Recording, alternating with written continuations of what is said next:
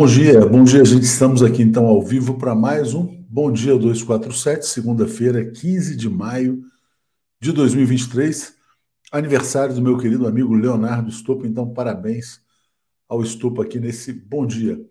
Primeiro a chegar, João Pedro chegou já chutando o pau da barraca. Michele na cadeia. Bom dia, João Pedro. Grande abraço para você né, tá caindo a casa da Michele Bolsonaro, né? Muitas contas pagas, inclusive por empresas que fornecem ao governo federal, tá lembrando, tá lembrando um pouco o caso da Madame Rosane Collor, né? Que teve aí um papel decisivo na queda do Fernando Collor, também que aliás está sendo julgado pelo Supremo e pode pegar 22 anos de prisão. É, Jair Costa, suportar o que o Lula suporta, tanto dos inimigos, adversários e fogo amigo, só posso dizer que filho da dona Lindu é fora de série mesmo. Né?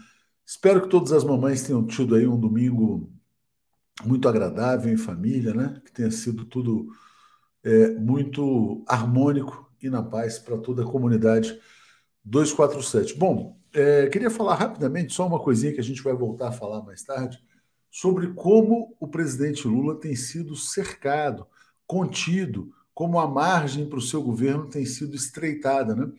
No dia de ontem, a Miriam Leitão escreveu um artigo dizendo olha, que o Lula tem que esquecer do tema da Eletrobras, que ele só tem que cuidar da democracia. O papel do Lula, na verdade, é consertar a democracia, que, na verdade, foi derrubada e estragada pelos neoliberais. Os neoliberais promoveram um golpe de Estado contra Dilma, implantaram a ponte para o futuro. Agora o Lula vem, volta à presidência, ele quer desfazer a ponte para o futuro e aí os neoliberais dizem: não, não pode tocar na ponte para o futuro, só pode consertar, remendar a democracia. Ora, mas a democracia ela foi destruída pelo golpe neoliberal. Né? E é isso que eles precisariam entender, mas tem grandes dificuldades. Bom dia, aqui é o Renato Torigoi mandando aqui um, um apoio, né? É importante a gente ter o apoio de todos vocês. E a Ana Luísa está dizendo: sou mãe de pet, injusto ninguém lembrar. Somos mamães também, claro, né? Viva, viva todos os pets e é importante destacar isso também, né? É, o Manuel mandando um abraço para o Léo Estopa e a Márcia dizendo: maravilhoso meu domingo com meus filhos e netos amados, né? É, o Arlindo, a Miriam estava demorando, né? A Miriam está dizendo: ó, Lula, fica quietinho, tá? Só cuida da, da democracia, cuida do PL 2630, mas não se atreva a tocar na Eletrobras. E muito menos na Petrobras. Aliás, a Petrobras, essa semana, deve anunciar a sua nova política de preços. Né?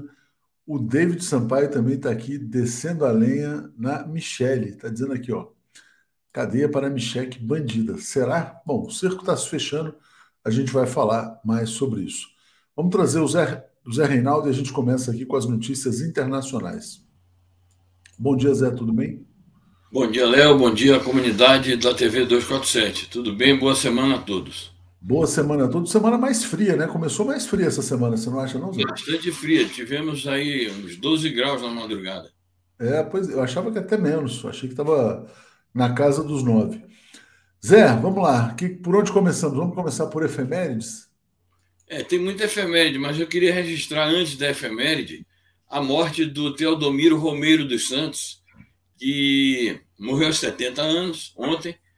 Ele marcou a história do Brasil na, na, luta contra a ditadura, porque foi o primeiro preso político a ser condenado à morte. Na verdade, consta que ele foi o primeiro brasileiro condenado à morte de toda a história republicana. Não quer dizer que outros brasileiros não tenham sido assassinados pela ditadura, mas ele foi condenado formalmente à morte.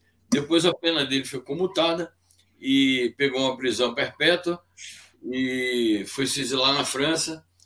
É, Pronto, se exilou na França e quando voltou foi já depois da anistia, nos anos 1980. É, por que, que a figura do Teodomiro é importante? Ele, no, no de 1970, foi preso na Bahia é, e dentro do carro que estava levando ele para a prisão, ele estava algemado, é, um dos braços dele algemado a outro preso que estava com ele. Ele, com a mão esquerda, sacou o revólver e matou um dos militares que estava conduzindo ele para a prisão. E isso foi considerado um escândalo pela ditadura até hoje.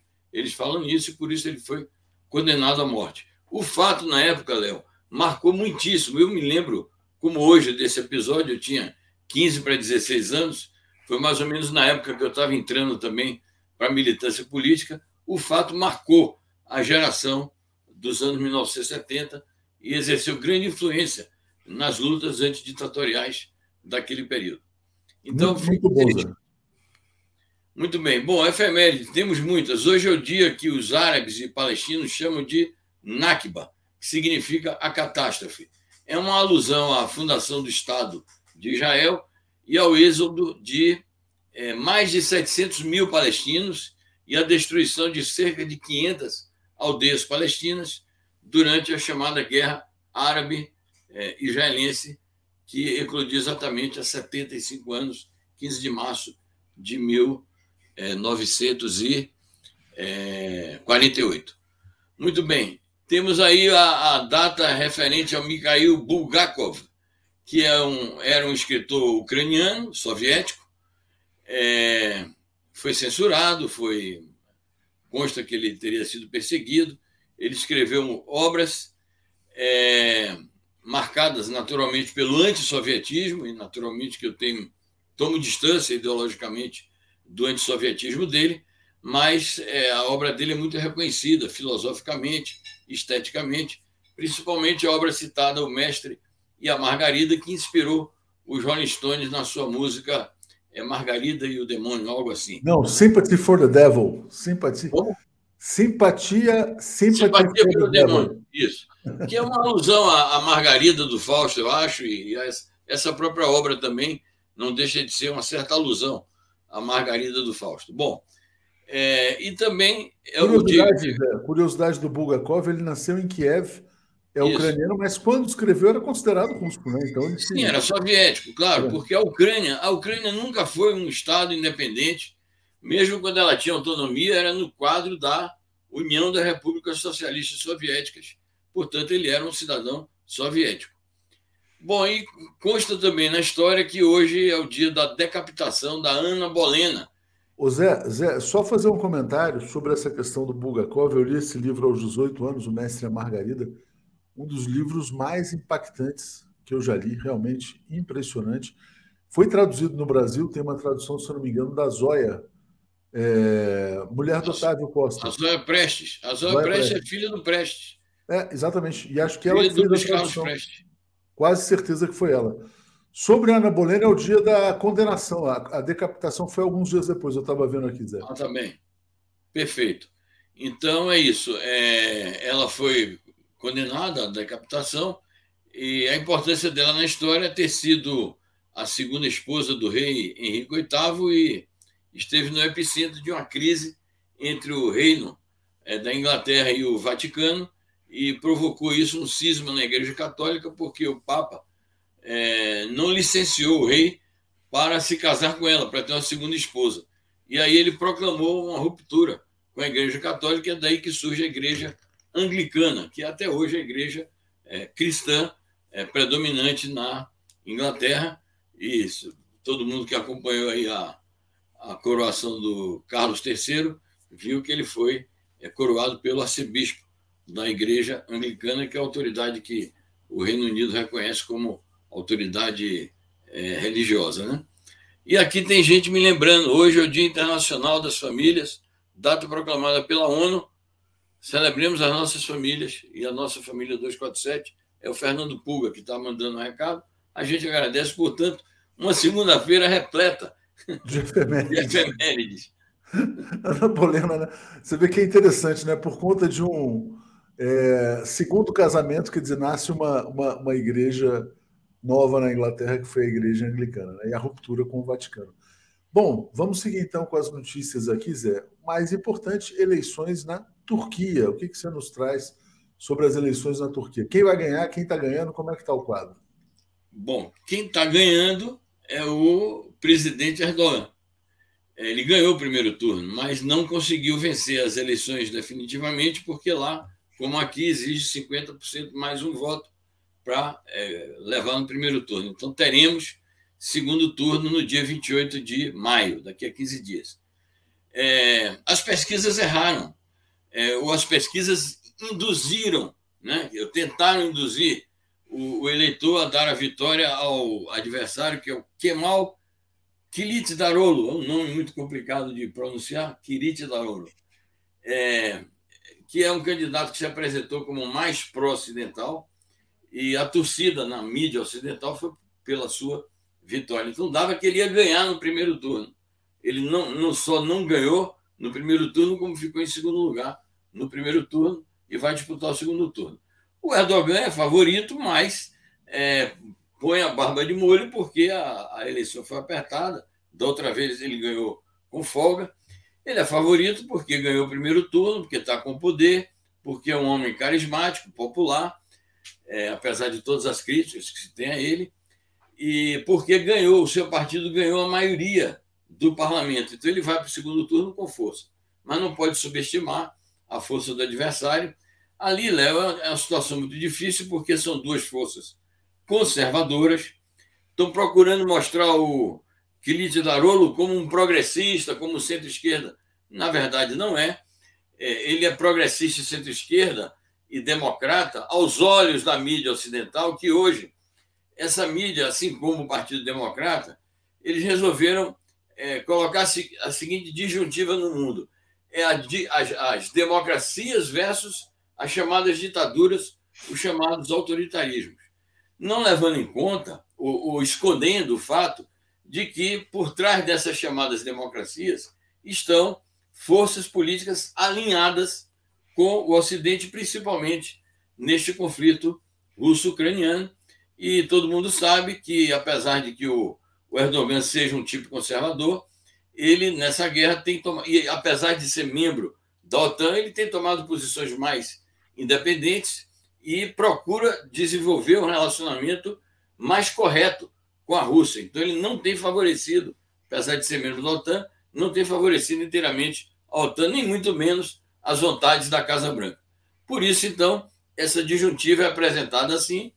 É, então, eu reafirmo: são do, do, dois blocos conservadores, sendo que o bloco do Darolo é apoiado pela centro-esquerda é, turca, mas não quer dizer que seja por isso que ele seja o melhor candidato. É algo a verificar no, no decurso da batalha. Provavelmente, né, Zé, é um candidato apoiado pelos Estados Unidos porque tem uma visão mais crítica em relação à Rússia. Né? O Erdogan pode se gostar dele ou não, mas ele manteve uma posição de independência nesse conflito. Não forneceu armas à Ucrânia, por exemplo. Corda Bamba mandando parabéns para o Estopa, Ponte Novense do Coração, mandando para mim aqui também, agradeço muito. O Adilson dando uma bronca aqui, é, Zé, ó, 13 de maio, 135 anos da libertação dos escravos, nenhum canal progressista sequer se lembrou, né? Porque caiu no sábado também, né? Evidentemente teríamos falado, mas acho que é importante a cobrança aqui também, né, Zé? Também. Estou de acordo, acho que é uma data importante. Há muita controvérsia nos movimentos negros brasileiros sobre o 13 de maio. O 13 de maio não é aceito pela comunidade dos movimentos sociais organizados do Brasil na luta contra o racismo, mas isso é controverso, não pode deixar de ser assinalado como um fato histórico importante, muito embora as limitações, muito embora ter sido proclamado pelo, pela monarquia em seu acaso, mas eu não subestimo não o 13 de maio. O Zé, no dia de ontem, o jornal estadunidense Washington Post trouxe os vazamentos uh, de comunicações ucranianas, né? É, e o Washington Post é muito conectado ao esquema de segurança nos Estados Unidos. Então, o Zelensky foi grampeado. E aí tem esse tipo de notícia aqui, ó. Zelensky planejou bombardear um oleoduto que transporta petróleo russo para a Hungria. Reportagens são os arquivos do Discord, né? E também, na verdade, aí já numa eventual traição contra a Rússia, é essa notícia que eu vou botar na tela aqui, que é o seguinte: o chefe do grupo Wagner também ameaçou trair a Rússia em favor da Ucrânia. O grupo Wagner é um grupo de mercenários. É, diga, Zé, por favor. Muito bem. Bom, como todo vazamento precisa, claro, de verificação, é, não é o primeiro vazamento que, o, que sai a partir do, do Discord e que o, o Ostopost dá difusão ampla no mundo. Precisa ser levado em conta, mas é óbvio que precisa de verificação. O episódio relacionado com a, a decisão, a vontade, ou a pretensão do Zelensky de bombardear gasodutos, é, prejudicando a Hungria, porque a Hungria tem uma posição contrária a Ucrânia nessa guerra, é, e o fato de que ele planejava e planeja ainda invadir o território russo, provocando a escalada da guerra, é algo que tem sua conexão com aqueles outros é, fatos que nós já denunciamos aqui é, reiteradamente sobre a explosão daqueles gasodutos ali no Mar do Norte, né? Mas é preciso sim verificação. É, e mostra, claro, a posição indeclinável do Zelensky em função de causas injustificáveis. Em nome da, da sua resistência nacional, ele comete crimes e ilegalidades. Em relação ao Prigogine, que é o chefe desse grupo Wagner, há muitas controvérsias sobre as declarações dele. É um fato insofismável que ele tem contradições com o comando militar formal da Rússia, mas também é insofismável que ele é um aliado do Putin. Então é preciso apurar direito é, onde reside a insatisfação do Prigogine. Ele alega que é, oficialmente o Estado é, Nacional Russo não tem fornecido as munições e assistência necessárias para que ele leve a efeito e leve até o fim a resistência que vem desenvolvendo ali na região do Donbass.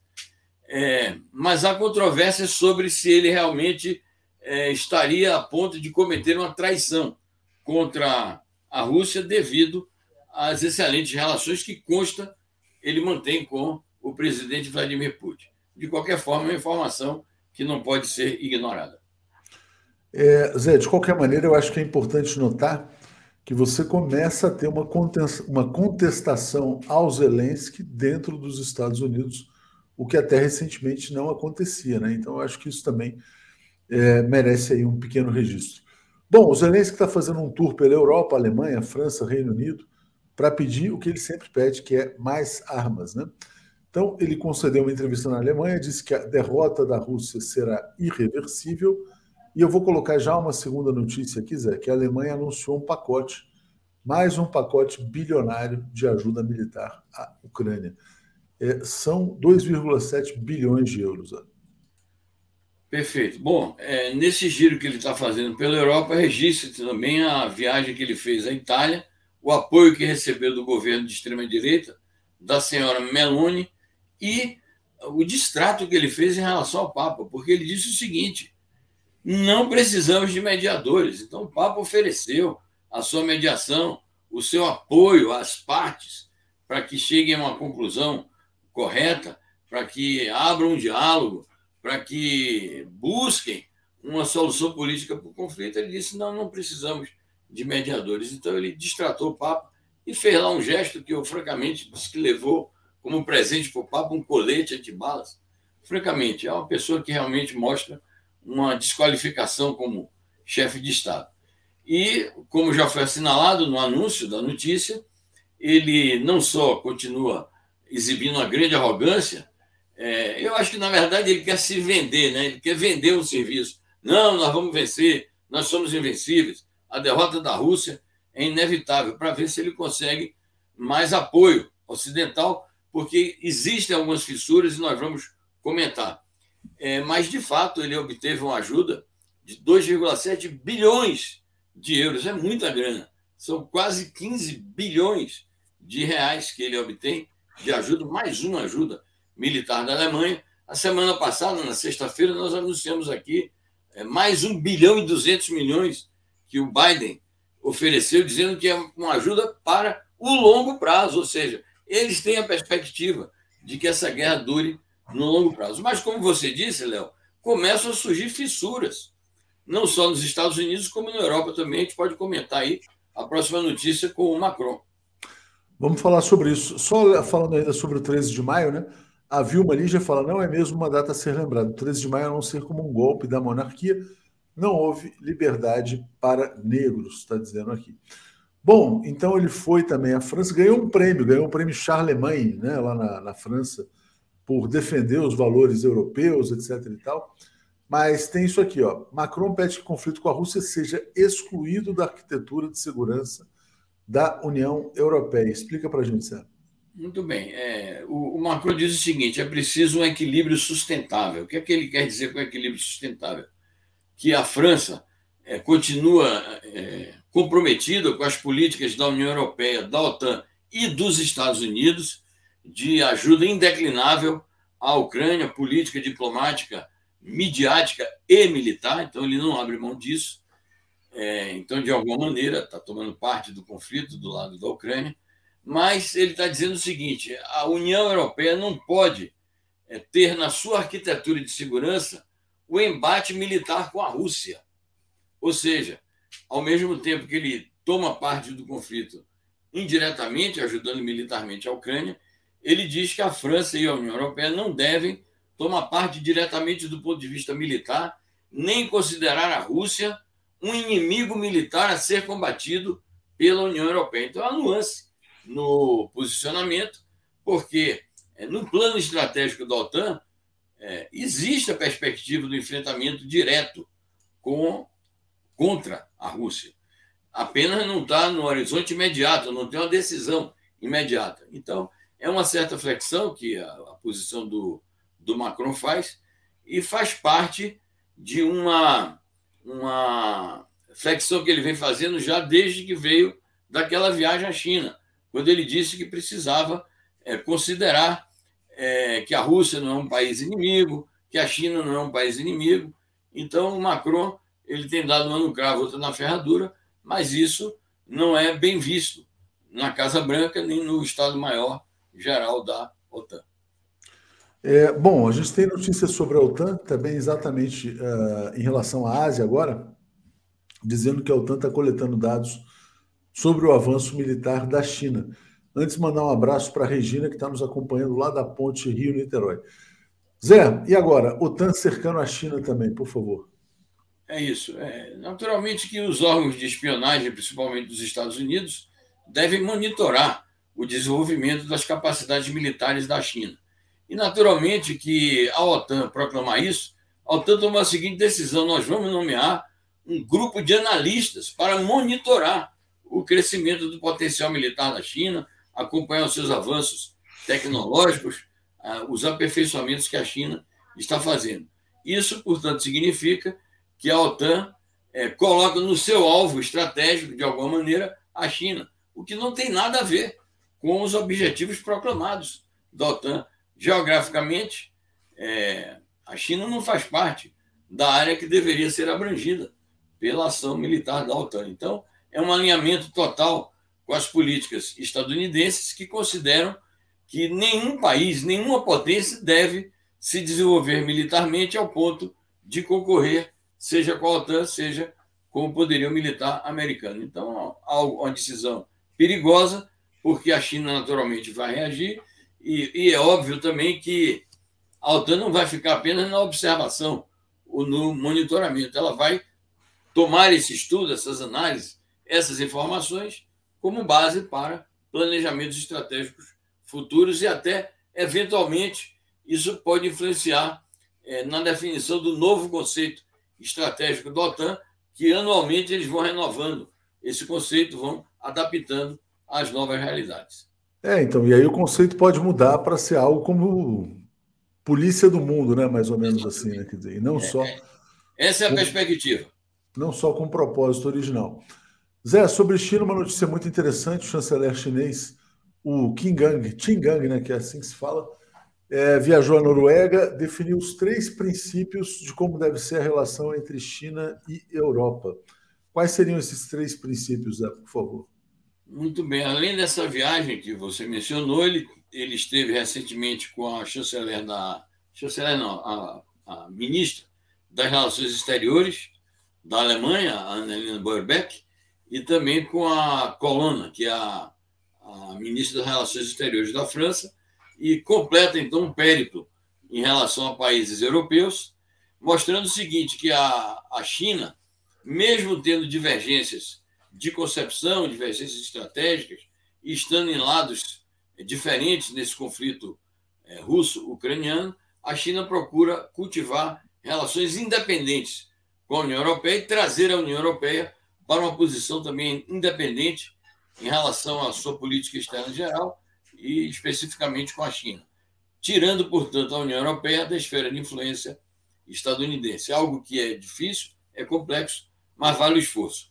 Ele anunciou, então, três é, princípios que deveriam definir as relações da Europa com a China. Então, diz ele, compromisso com uma visão inclusiva, ou seja, uma parte não deve excluir a outra, apesar das divergências. Convergência com uma visão progressista da história, ou seja, não fazer uma visão, é, uma leitura da, da experiência histórica baseada em preconceitos e em conceitos reacionários. E terceiro, o que ele chama de cooperação mutuamente benéfica e a reafirmação do princípio do ganha-ganha nos laços econômicos, comerciais e financeiros. Então, é, são balizas para desenvolver uma relação correta com um bloco que tem, naturalmente, importância estratégica no mundo, que é o bloco da União Europeia. Bom, uh, Zé, eu vou trazer agora um último tema aqui, que é a reunião do G7. Só a Daphne que mandou um WhatsApp, uh, lembrando que no sábado ela fez a apresentação do Bom Dia e lembrou do 13 de maio, inclusive trazendo as reivindicações do movimento negro. Zé, a reunião do G7 com presença de Lula deve intensificar sanções contra a Rússia. Então, é uma reunião até relativamente perigosa, né? porque pode, pode de lá sair um comunicado bem duro, e aí o Brasil pode ficar numa posição mais ou menos é, incômoda. Mas diga lá, Zé, por favor. É, eu acho que a tônica da reunião vai ser uma tônica antirrussa, seja na análise geopolítica e militar, seja na análise econômica, porque, sem sombra de dúvidas, eles vão reafirmar as sanções econômicas cada vez mais severas à Rússia. E, naturalmente, vão tirar um comunicado de condenação. É, especificamente em relação ao Brasil, tem um outro ponto que preocupa é, de maneira especial, que é o ponto em que a, o G7 pretende falar da crise alimentar no mundo, que é um tema que nos diz respeito, porque o Brasil é um país que sofre os problemas da insegurança alimentar, mas que tem um governo hoje que está empenhado no combate à fome internamente e no mundo. O Brasil, durante os governos do Lula e da Dilma, é, foi exemplo de, de país que superou esse problema da fome e as políticas sociais do governo Lula e Dilma, é, nesse aspecto, foram copiadas por vários países, o que é um grande mérito do nosso país. É, mas em relação a essa crise alimentar atual, é, o G7 pretende responsabilizar a Rússia pelos, é, pelo agravamento da crise alimentar, na medida que há aquele problema ali do bloqueio é, da remessa de trigo ucraniano, é, que é exportado para o resto do mundo, ali a partir do bloqueio do Mar Negro. Sobre isso, fizeram várias tentativas de acordo, em algum momento funcionou, em outros momentos não funcionou um acordo que envolvia a Turquia, a Ucrânia, é, as Nações Unidas e a Rússia. Então, vai ficar muito incômodo para o Brasil tratar do problema da fome que é um problema que nos interessa de perto, responsabilizando a Rússia, quando se sabe que é uma mentira deslavada que a Rússia seja o país responsável pela crise alimentar no mundo. Então, há notícias, eu vi uma, uma matéria do Jamil Chad, ainda hoje, é, de que esse, esse tópico da resolução que os países do G7 estão propondo incomoda a, a diplomacia brasileira e o assunto está sendo negociado Vamos, vamos ver se até o dia da reunião, que é o próximo fim de semana, isso sai de cena. O Zé, e acaba de chegar aqui uma notícia, né? Porque o Zelensky foi para a Alemanha, França e agora Reino Unido. O Reino Unido então se comprometeu a fornecer mísseis de longo alcance para a Ucrânia, drones também. E na semana passada eu me lembro de você dizer que a Rússia reagiria a isso, basicamente, quer dizer, considerando praticamente, quer dizer, em guerra contra o Reino Unido também, né? É por isso que a Rússia já está denunciando um tratado é, de contenção das tropas convencionais ali no leste da Europa, um tratado que ela tinha. Ela está saindo desse tratado, um tratado que ela tinha com a OTAN, e anunciou também que vai fazer deslocamento de é, armas de longo alcance, inclusive nucleares, para mais próximo da sua fronteira com a Europa é, do leste. Então, é, essa decisão do Reino Unido, que foi instado pelos Estados Unidos a fornecer os mísseis de longo alcance, a gente comentou isso aqui, essa decisão deles é muito grave, porque ameaça a paz mundial como um todo. Obrigado, Zé. Boa semana para você. Vou chamar aqui o Paulo e o Florestan. Valeu. Obrigado, eu igualmente. Tchau, tchau. Forte abraço. Valeu. Bom dia, Paulo. Bom dia, Florestan. Tudo bem, Paulo? Tudo, como Bom é, dia, como é tudo tá? bem? Olha o frio, hein? Olha o frio, hein? Olha o frio chegando, olha o frio. Bom dia, Florestan. Tudo bem? Tá frio aí também? Aqui tá bem frio e tem um fog. Você sabe que da minha casa eu consigo ver a parte oeste aqui da cidade, um fog bravo que lembra Londres, viu, Léo? Olha só, tá chique. É. chique. ó, o, o, Zé já saiu, mas tem uma missão editorial para a gente. Vamos atrás aqui, ó, do Gilberto Cruvinel. Se, se o Zelensky não quer mediação, seria interessante entrevistar o Celso Amorim e saber como foi a conversa com o Zelensky. Semana passada, né? O Celso Amorim foi à Ucrânia, viagem de muito sacrifício, e voltou. Vamos ver o que ele pode nos dar de informação. Mas eu queria começar com um tema uh, do presidente Lula, que eu acho que tem a ver com, uma, com algo que a gente sempre comenta aqui, né? As amarras do terceiro mandato do presidente Lula. É uma nota que saiu na Mônica Bergamo, a gente publica aqui também, que diz o seguinte: ó, Lula insatisfeito com a redução de seus poderes no terceiro mandato. Muito estreita a margem do seu governo, né? não consegue é, influenciar o Banco Central, várias outras áreas, tenta reaver a Eletrobras, não está tão simples. Então, começo por você, Paulo, na sequência, o Florestan. Diga lá, Paulo.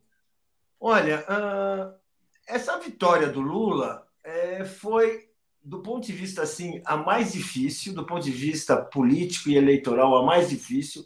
Ela é importantíssima como resgate político, mas é um governo que se anuncia assim.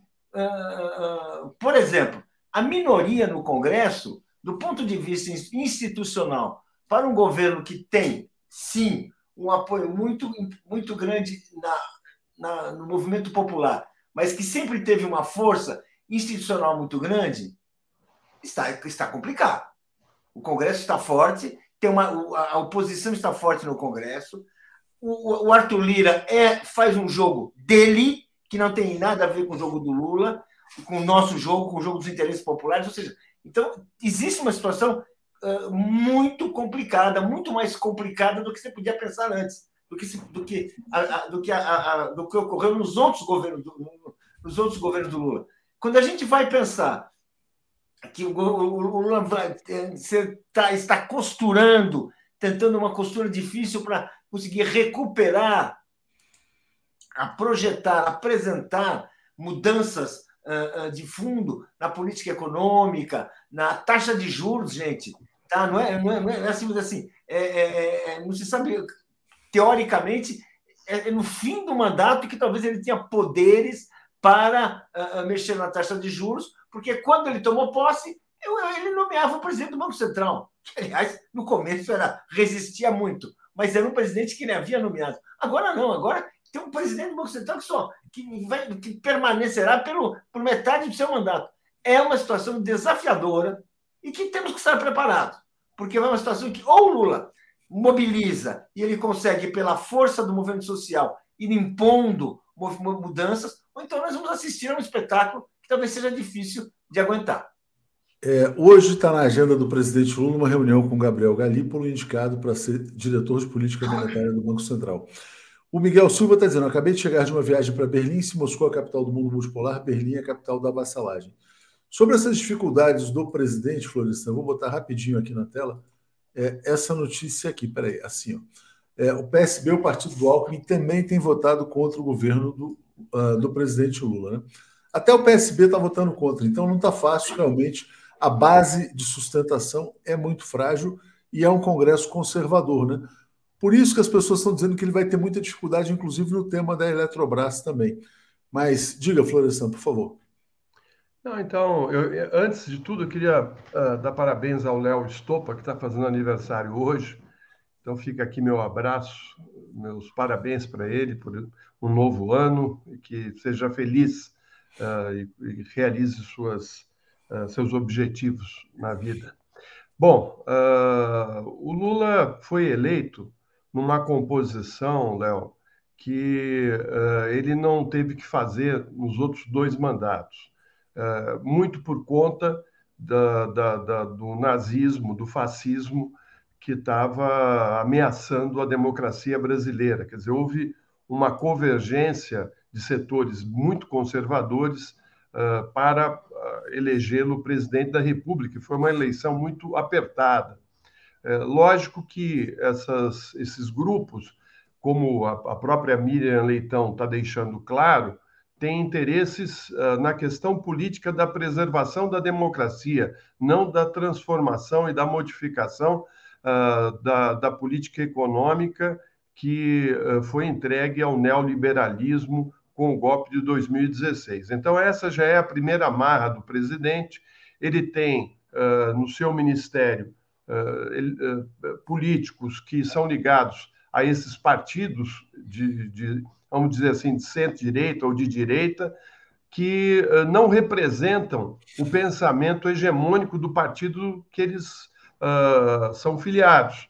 Então, você tem no União Brasil gente que é bolsonarista, né, políticos bolsonaristas, e tem ministros no governo Lula. Né? Então, há essa contradição. Depois, o, o Bolsonaro, no seu mandato, ele mudou a relação do governo federal com o Congresso, através da, da, da liberação das emendas secretas. É, isso criou um novo modelo dentro do Congresso que é difícil de você operar. Eles não querem abrir mão uh, dessas vantagens que obtiveram com o desgoverno do Bolsonaro. Para piorar, uh, o Lula assume a presidência com um, um uh, presidente eh, do Banco Central com um mandato que invade metade uh, do, do, do, dos quatro anos que o Lula tem direito para governar o país. Ou seja, uh, ele fica patinando né, e, e, e, tem dificuldades, porque você vê, hoje tem uma matéria de primeira página no Estado de São Paulo mostrando que uh, a venda de imóveis né, uh, caiu violentamente nos últimos anos, teve um impacto absurdo, as pessoas não estão uh, pegando empréstimos para compra da casa própria, porque tem insegurança com relação à taxa de juros, que é muito alta, e também do emprego. Elas não sabem se vão estar empregadas e se vão ter a renda que garanta o pagamento da dívida. Né? Os juros são muito altos e o, o, o custo da, da, do Campus Neto vai a, a, afetando várias áreas da economia brasileira. Né? Não é só a, a questão do, dos imóveis. A indústria automobilística está parada, completamente parada, porque comprar um carro ficou caro e, e tirar um empréstimo, então, nem pensar. Há uma retração absurda do consumo, né? e, e você não vê aí uma perspectiva de uma redução e de, um, de um, uma maneira que permita ao governo Lula uh, aplicar os seus projetos de desenvolvimento, de crescimento econômico, que é o que ele fez nos dois primeiros mandatos com sucesso. Ele está com vários entraves. Agora está negociando com o Congresso de uma maneira ruim. Ele sabe que é ruim, mas ele não tem outro caminho. Ele está lá negociando liberação de emendas parlamentares que ainda vinham do, do ano passado, né? E, e, então, assim, vamos ver, com, ainda tem duas CPIs né, para ficar tensionando uh, o governo dele, e, e, aí você percebe também que há uma disputa uh, em relação ao, entre o agronegócio e a política de uh, reforma agrária que está no foco do governo. Né? Um país como o Brasil tem que fazer reforma agrária. Aí você vê que a Globo vai, vai estrear uma novela para insuflar o agronegócio, né? É o, é o, assim, o grande filão econômico dessas uh, empresas uh, de comunicação.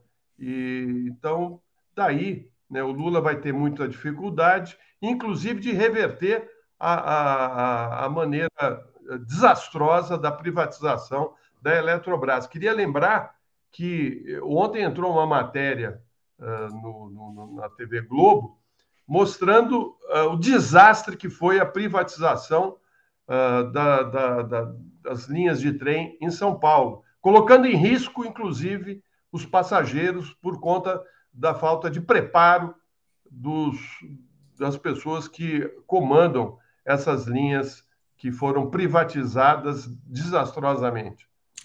É, Flor, já, já, te passo, Paulo, só agradecer aqui a Mônica dizendo: Zelensky não quer paz. Qual a parte que as pessoas não estão vendo. Chegou aqui um outro comentário, aliás, dois aqui, na verdade. É, a Mônica dando os parabéns aqui e a Adriana Vaz dizendo: ó, Lula precisa inovar e criar mecanismos de se aproximar do povo para tê-lo como aliado para cada ponto do seu programa. Onde estão as lives diárias, semanais que ele faria? Povo na rua é a única solução, cobrando comunicação. Diga, Paulo, acrescenta aí o que você ia trazer. Exatamente. Primeiro, Florestan, belíssima colocação que você fez. Gostei da sua apresentação completa, organizada, muito bom. Agora, eu acho que nós temos que começar a discutir exatamente isso que disse essa nossa internauta. Não haverá mudança na situação política, porque não é a vontade do Lula. Nós sabemos qual é a vontade do Lula. Nós sabemos o, que ele, o governo que ele gostaria de fazer, e ele sabe o governo que, que o povo espera. Ele não foi, ele não foi eleito por, por outra razão. Ou nós começamos a colocar o povo na rua, ou nós começamos a mobilizar os eleitores, os movimentos sociais, ou então nós vamos assistir assim, não é só assim, é um governo que vai ser, quando ele, quando ele puder se mexer, já vai ser tarde. Ninguém muda o perfil do seu governo na última metade do mandato. Ou, ou nós temos assim uma iniciativa daquele presidente que é o presidente que o povo reconhece como seu e que foi eleito porque o povo reconhece, não foi por máquina política, não foi pelos acordos, não foi porque tinha voto do PSB, foi, foi desse movimento, dessa memória que o povo tem. Ou a gente faz um, ou a gente inicia um movimento, dá corpo ao movimento assim, olha, nós vamos assistir, nós vamos assistir assim a um triste fim e um projeto que vai ficar assim se remendando até o final como é. nós estamos vendo hoje. Como nós estamos vendo hoje, é se adaptando a uma situação desfavorável, sem conseguir mudar. Só para a gente complementar, né? É, a gente deu essa notícia aqui, eu achei espantoso esse artigo da Miriam Leitão no domingo, em que ela falou o seguinte: olha, Lula, escolha suas lutas. Você está aí para cuidar da democracia, não mexa com a Eletrobras, saneamento, com nada disso. Então, ela está mais ou menos delimitando. Paulo Nogueira Batista Júnior até escreveu um tweet dizendo: se depender dela, o Lula vai ser uma rainha da Inglaterra. Né? Esse é o grande problema. Os neoliberais deram o um golpe, né? afastaram a Dilma, colocaram o Michel Temer, colocaram o Bolsonaro, eles destruíram a economia brasileira e agora eles querem que o estrago seja mantido. Só quero comentar um ponto. A gente botou essa notícia aqui na tela dos imóveis, né? É interessante. Bom, está virando um consenso no mercado financeiro que é o seguinte: o Roberto Campos Neto errou muito quando botou a taxa de juros muito baixa e errou muito quando colocou a taxa de juros muito alta. Quando a taxa de juros estava muito baixa, você estava tendo uma bolha de lançamentos imobiliários no Brasil. Quem anda por São Paulo vê a quantidade de prédios que foram erguidos. Né? Agora é que a coisa vai estourar, porque levantaram muito prédio e não vai ter comprador. Né? a intenção de compra é a mais baixa em três anos. Você falou sobre essa notícia também só queria fazer essa ponderação aqui. Então, acho que o, o, governo do presidente Lula vai ter que lidar também com uma bolha no setor imobiliário. É, eu queria passar para vocês um tema importante. Muita gente passou por lá. Essa feira do MST no Parque da Água Branca que voltou. É, Paulo queria falar sobre isso, então começa você, Paulo, na sequência o Florestan. É, e números bem interessantes também. Depois eu trago alguns números aqui, mas dá uma leitura geral. Olha, eu, meu, eu fui à feira, eu, eu costumo ir, sempre que é possível eu vou. Eu acho que é uma mudança, nos, que é, é, um, é, um, é, um, é, uma, é uma mudança, é um, é um evento, um evento que traduz uma mudança na, na vida social brasileira. Nós sabemos que a terra, agricultura, a luta dos camponeses, chamados camponeses na época, hoje são sem terra e, e, e assim por diante. Enfim, ela, ela mudou de feição e o, e o, e o MST tem um papel muito grande uh, nesse ponto.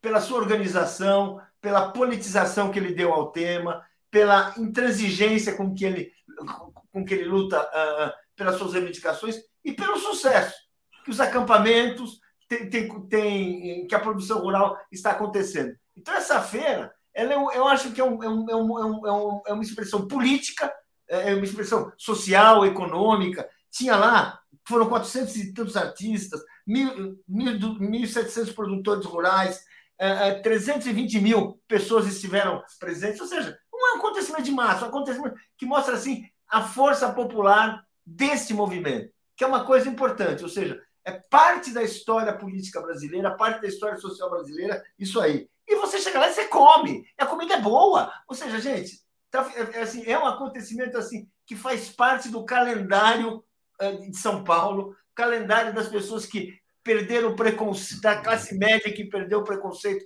contra os pobres, que reconhece o seu lugar, que reconhece a importância da, da reforma agrária, do pequeno produtor, porque a, o, a feira ela se, ela, se, ela, se, se, ela conversa, ela dialoga com a necessidade de produtos sem agrotóxicos. Ela, ela, ela, ela tem um caráter absolutamente moderno.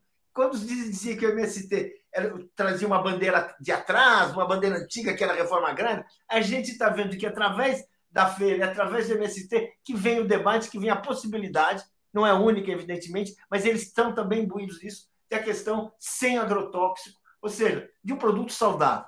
Então, ali é interessante, é isso que você vê lá, é muito importante essa feira, até por esse motivo. Por lá passaram 320 mil pessoas e Florestan, uma delas foi o Geraldo Alckmin, vice-presidente, foi chamado de Alckmin guerreiro do povo brasileiro.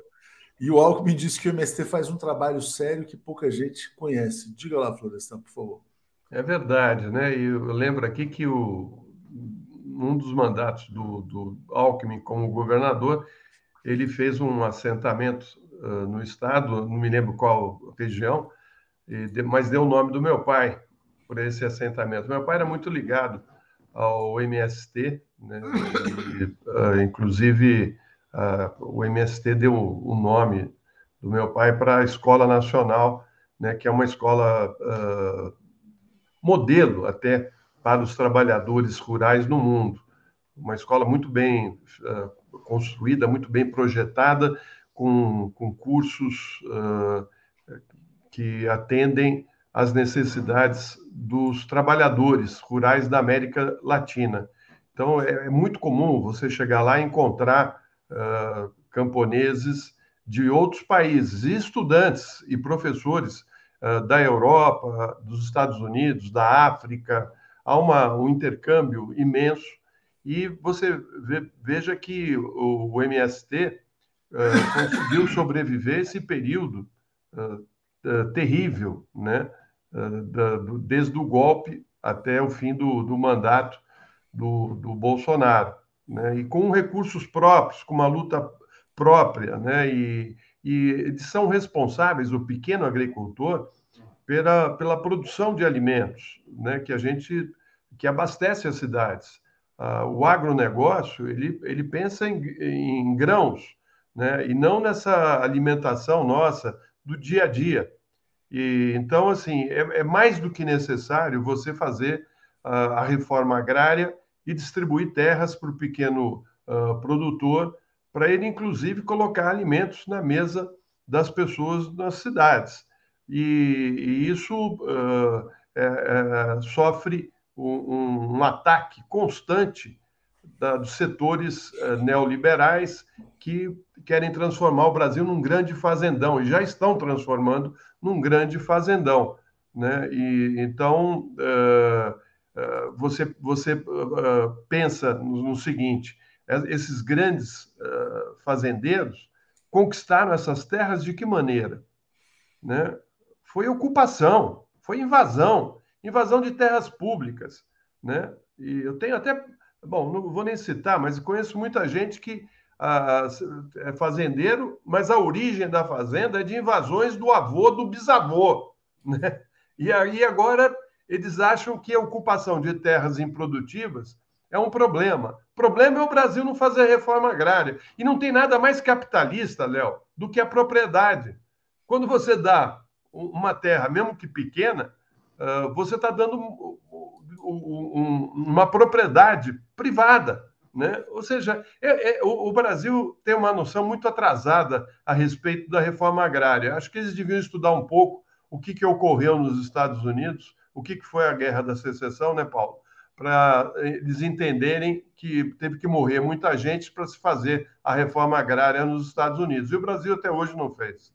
Agora, uma coisa que você mencionou que é importante também, o que aconteceu muito no governo Bolsonaro foi a concessão de títulos de terras griladas, né?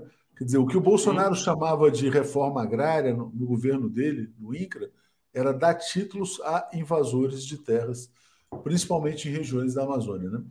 É, Jairo Costa, a Miriam sendo leitão ao, ao, defender o parlamentarismo rentista. Resta saber quem é o primeiro-ministro, se é o Ali Camel ou o André Esteves, está dizendo. Rivelino Negão, PSDB, PSB é PSDB, Dino é PSB, Doris Feijó, Doris Feijó. Paulo, te encontramos lá, você é muito show. Mônica Mello, o Congresso não é conservador, é marginal. Paulo Miranda, agro enche a Globo de grana, até novela terá sobre. E a Mônica Mello está dizendo, o PSB sempre foi traída, traída. Sou de Pernambuco e afirmo isso, né? Uh, Adriana Vaz, será que eu já li? É esse aqui, ó. Lula precisa criar, renovar mecanismos para, para se aproximar do povo e tê-lo como aliado em cada votação. Paulo, essa semana vai ser marcada também por uma nova política de preços da Petrobras. Vai ser anunciada. A Petrobras confirmou ontem, inclusive, dizendo que vai. Ela mandou um comunicado ao mercado, distribuiu pela imprensa e tal. Essa semana vai ter queda no preço do diesel, queda no preço da gasolina. Agora, a questão é saber como vai ficar esta política. E só para complementar, já que a gente está falando de Petrobras também, hoje saiu um editorial do jornal O Globo dizendo que o Brasil não pode construir navios, né? Então, o Lula está errado por querer reerguer a indústria naval. Navio não é coisa para brasileiro. O brasileiro só pode plantar soja, é mais ou menos isso. Mas, Paulo, e a nova política da Petrobras, como é que vai ser? Bem, uh, todos os passos que o governo Lula der para recuperar a Petrobras vão ser positivos e vão ser serão necessários, mas certamente serão, serão partes de um processo mais longo. Por quê? Porque a Petrobras, ela foi, ela, ela, o sonho da Petrobras, já que não foi possível privatizá-la inteiramente, é transformá-la numa empresa capitalista uh, uh, uh, igual a qualquer outra, né? com algumas bolsões de política estatal, com alguns benefícios. Esse era o projeto. O Lula chega com esse, com esse ímpeto de mudança, que é, é, é um ímpeto necessário. Uh, uh, temos que saber assim até onde ele vai conduzir essas mudanças, mas toda mudança que for feita no sentido de, de preservar a empresa é positiva. Porque o sonho do. A Petrobras hoje é um caso assim único no mundo de uma empresa que tem, que tem uma possibilidade não só de explorar o seu petróleo, mas que está comprometida com o desenvolvimento, com distribuição de renda do seu país. imagina se a Shell é assim, se a Texaco é assim. Isso são empresas capitalistas que estão explorando seu povo explorando, e os povos dos outros lugares. A Petrobras ainda possui esse laço. E essa chance é uma chance de ouro talvez única na história, para a Petrobras ser um instrumento não só de, de, de, produção de riqueza, não só de exploração que tem que ser feita, é necessária, todos precisamos do progresso uh, uh, tecnológico, mas também uma, uma, coisa de desenvolvimento social e econômico. Isso nós temos. Essa chance o Lula não pode perder. Todo passo que der, por pequeno que seja, nessa direção é muito importante. É, queria agradecer aqui ao Wesley Dourado, dizendo: ó, o Brasil pode construir o que quiser, somos capazes. E agradecer também um comentário muito simpático da Val Dias, dizendo assim: ó, como é bom começar o dia me informando com brilhantes jornalistas. Obrigado ao 247. Florestan, vamos lá. É, bom, vamos ter queda na gasolina, queda no diesel, vão ser notícias importantes para a aprovação ao, do, do presidente Lula. O mercado vai reclamar e o mercado já está dizendo: ó, não venham com esse papo de conteúdo nacional, construção de navios, etc. e tal.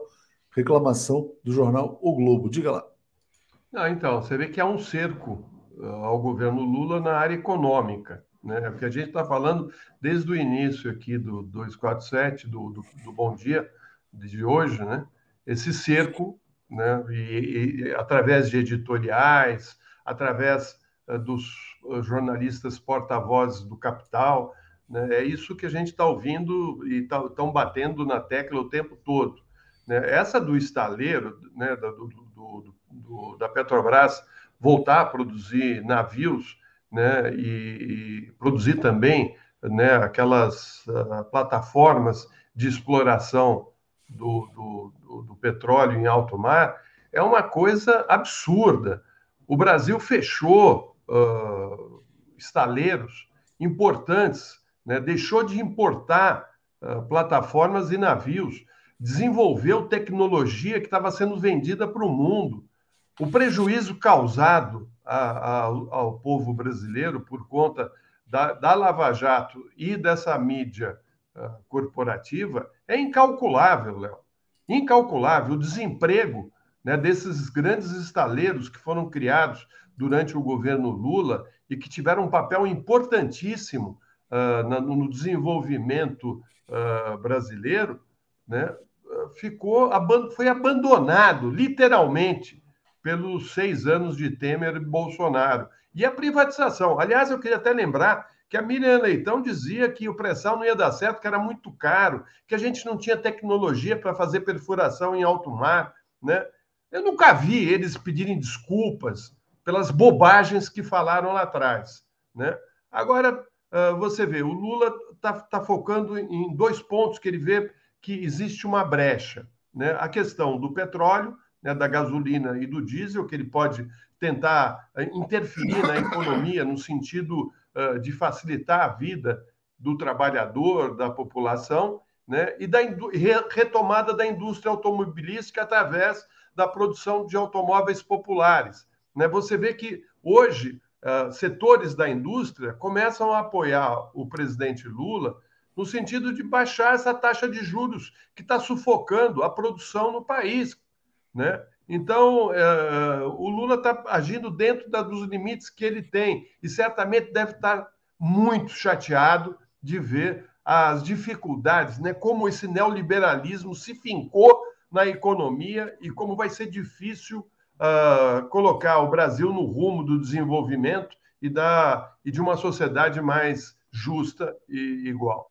O golpe foi muito amarrado, né? E agora eu vou entrar em mais uma última notícia aqui Deixa eu agradecer aqui a, ao Jairo Costa. Ah, não, já li aqui o, da, o do Jairo sobre milha, né? É, é, o seguinte, última notícia, né? Hoje tem uma entrevista aqui no Valor Econômico do Joaquim Barbosa. E o Joaquim Barbosa está dizendo o seguinte: ou o Lula indica um ministro negro para o Supremo Tribunal Federal, ou teremos grandes retrocessos aqui no país. Ele tá, agora ele está se julgando no direito de cobrar o presidente Lula. E hoje também tem um editorial do Estado de São Paulo dizendo que não pode ser o Cristiano Zanin. O Paulo, por que, que não deixam o Lula escolher em paz quem vai ser o ministro do Supremo? Mas, enfim, diga lá. Olha, primeiro porque uh, uh, o que o Lula tem, possui é uma oportunidade rara e pequena. Porque, vamos dizer assim, uh, o calendário de, de, de mudanças que ele pode fazer nem é muito grande. Ele pode fazer duas alterações agora, que vão ser importantes, e, eh, e depois nós teremos, teremos a chance de mudar a presidência do Supremo, que é também uma coisa importante. Uh, olha, uh, uh, tentar dirigir e tentar condicionar as mudanças do Lula a qualquer critério, eu acho é um pouco fora do tom. Você querer que seja fulano, você querer que seja por exemplo, um, um, um ministro garantista, isso é fora de dúvida. Está provado que o punitivismo produziu os, os, piores momentos da justiça brasileira na sua história. Produziu a Lava Jato, produziu golpes de Estado, alimentou assim a destruição nacional. Então, você ter essa orientação, eu acho perfeito. Outros critérios, olha, eu, eu acho que é, são discussões a conversa é, os argumentos são livres, a proposta é livre. Agora, gente, não vamos ficar achando que condicionar, que ou é isso ou é aquilo, porque, vamos dizer assim, não, não existe condição.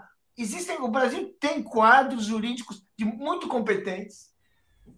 O Lula mostrou nos seus mandatos generosidade, disposição em, nome, em fazer nomeações que, inclusive, desafiavam assim ao, ao, o suposto saber jurídico. Uma dessas nomeações vamos, vamos combinar, foi do próprio Joaquim Barbosa, que foi uma nomeação do Lula muito importante e que. Uh, uh, uh, ou seja, é, é, é, vamos deixar ele. O, Lula conhece esse assunto. Todos que têm reivindicações apontar, apontem. Eu não gosto desse, desse tom de ultimato. É, tom de ultimato, quer dizer, ou indica um negro, é um retrocesso. Não, não, não, não, Lula tem um voto popular, ele tem a legitimidade ele retornou. Aliás, ele foi vítima do punitivismo do Supremo. Ou seja, gente, estamos assim. Agora, a coisa boa que ele fala no valor. Querer cobrar do Lula desse jeito é ruim. A coisa boa que ele fala no valor é sobre o golpe de 2016. Né? Ele, re, ele reforça mais uma vez que a Dilma foi vítima de um golpe de Estado, isso é bom.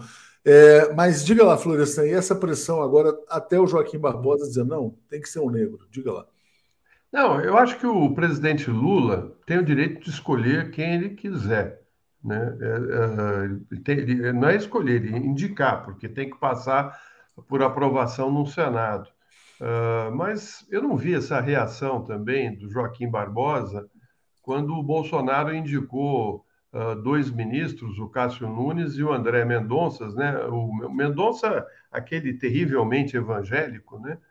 Uh, não vi nenhuma reação do Joaquim Barbosa e nem de, da grande uh, dessa mídia corporativa.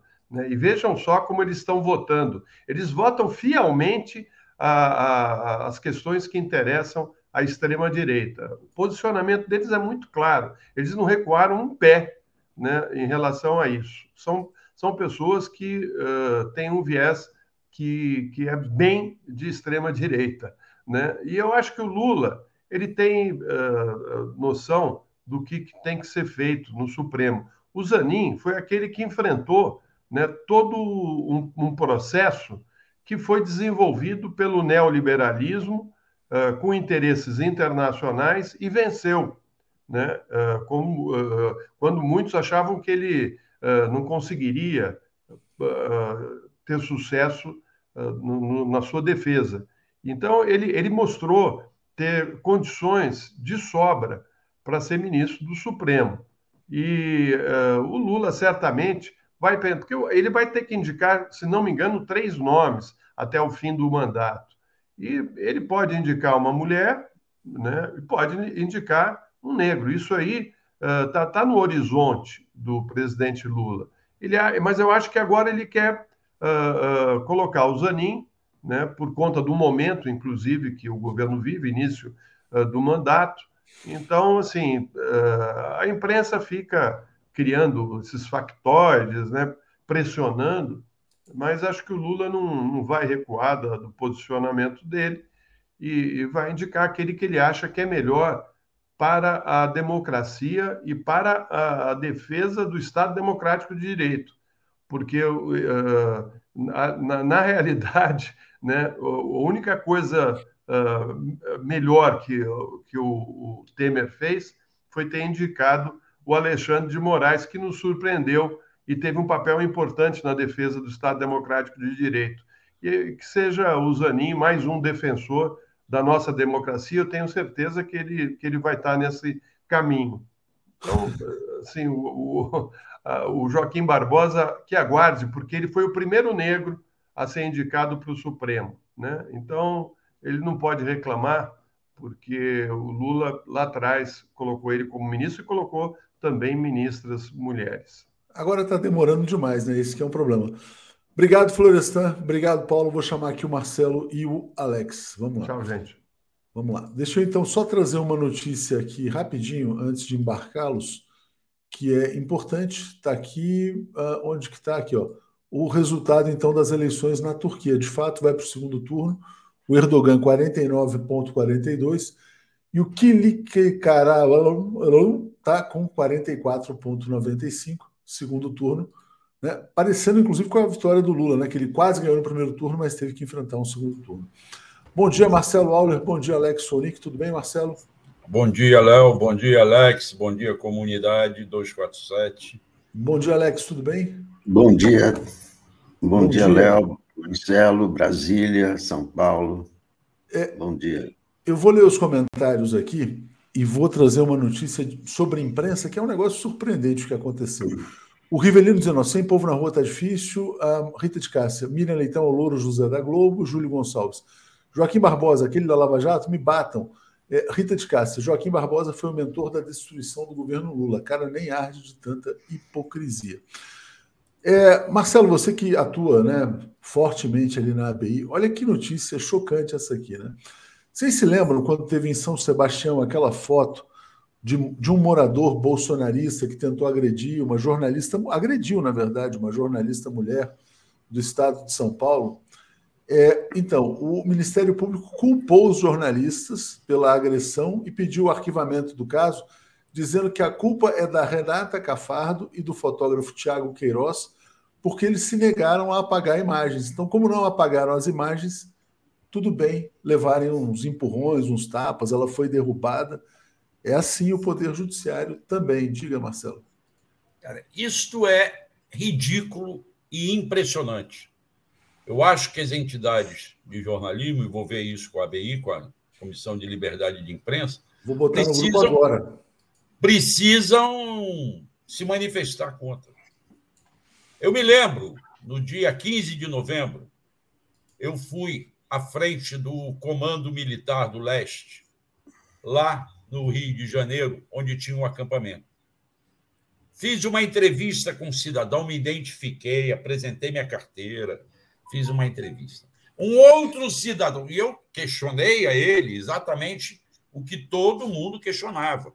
O que que vocês esperam que aconteça com esses acampamentos? Vocês acham que vão mudar o resultado da eleição, que vão destituir o governo? E ele achava que sim, que havia uma movimentação, que os militares. Um terceiro cidadão não gostou da entrevista e quis me exigir que eu apagasse a gravação que eu fiz, que foi mostrada aqui no 247 na época. E acabou, o cara me agarrou, eu mostrei a minha identidade ao cara, ele roubou a minha carteira de jornalista e acabamos indo para a Polícia Militar, que me tratou ostensivamente também mal, e fomos para a delegacia. Sabe o que aconteceu na porta da delegacia? O policial de plantão disse assim: Eu não vou deixar vocês nem entrarem na delegacia. O que esse jornalista fez não é crime. E ele não é obrigado a apagar, porque o, o outro cidadão queria que eu apagasse a gravação. Agora, um policial foi capaz de dizer: vocês estão querendo me obrigar a cometer um abuso de autoridade. E é isso que o Ministério Público está acabando de fazer. O que o policial lá entendeu que não era crime, era um trabalho normal de jornalistas, aqui o MP, por incrível que pareça, está passando pano na violência que se perpetrou contra vários jornalistas. Vários colegas, a Tereza, nossa colega Tereza Cruvinel, no dia 8 de janeiro, quase apanhou na esplanada dos ministérios. Todo mundo viu isso, soube disso. E aí o Ministério Público vai passar pano, vai dizer que os agressores estão certos e que o jornalista não tem direito de gravar? Como que é isso? E a liberdade de expressão? E a liberdade de trabalho? O direito da gente trabalhar? Esta questão não pode passar em branca não. Já pode... compartilhei, Marcelo, a notícia lá na comissão Alex, chocante, né? Quer dizer, na verdade, o Ministério Público não, não apagou, então pode apanhar. Como assim? Então, mas é o Ministério Público. É, Aí o juiz não vai aceitar uma coisa dessa. Então, o Ministério Público acusa, é um absurdo total, mas é o Ministério Público, não é o juiz. Isso aí chega na mão de um juiz, evidentemente que não, não, não, o jornalista não tem que apresentar gravação nenhuma, agressão, todo mundo viu quem são quem são os agressores, né? Isso é Ministério Público, não é a Justiça. Então, tem várias etapas, né? O Ministério Público é uma coisa, Justiça é outra, juiz e tal, né? Isso aí, evidentemente, que é um atentado à, à liberdade de imprensa inaceitável, né? Principalmente agora, que nós estamos né, retomando o rumo democrático e tal, o Ministério Público agir dessa maneira, é evidente que é um absurdo, mas isso não é uma decisão definitiva, muito longe de ser decisão definitiva. Só para rememorar, né? Esse tenho aqui, certeza era, que muita gente viu essa foto, né? Essa era a imagem do agressor que foi para cima dos jornalistas na época lá de São Sebastião, que atacava a imprensa assim de uma maneira geral. Mas, Alex, deixa, só... eu, deixa eu fazer um, um, pequeno. Alex, vou fazer um pequeno assim. É o Ministério Público, não. É um membro do Ministério Público. Não vamos nem generalizar, porque a instituição Ministério Público é composta por várias pessoas. Agora, eles fazem parte do judiciário, sim. É gritante que um membro do Ministério Público tenha uma posição dessa, porque eles são fiscais da lei. E a eles cabe fazer cumprir a lei. E a lei autoriza o jornalista a trabalhar. Então, na verdade, eu não vou generalizar como é o Ministério Público numa maneira geral. Eu sei que no Ministério Público há pessoas, ainda que tenha havido pessoas que concordaram com Deltan Dallagnol e essa turma toda, um grande grupo mantém-se dentro da legalidade e dentro da defesa do Estado Democrático de Direito. É mas, é gritante, mas é gritante que um faça isso. Mas vamos mudar de assunto, vamos falar aqui da Michelle, né? Quer dizer, o cerco vai se fechando, né? Despesas dela pagas pelo Major Cid, pagas inclusive com dinheiro de fornecedor do governo federal, é, na época do governo Bolsonaro. É, e muita gente do PT é, cobrando cadeia para Michele, para quadrilha, etc. Enfim. Alex, como é que você está vendo é, o avanço dessas investigações sobre o Cid e sobre a Michele? É bom, isso lembra na hora o, o PC Farias, né?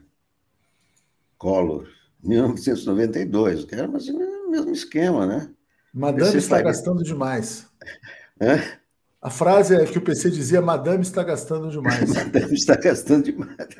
Você vê, passaram-se quantos? 31 anos e, e os esquemas são os mesmos.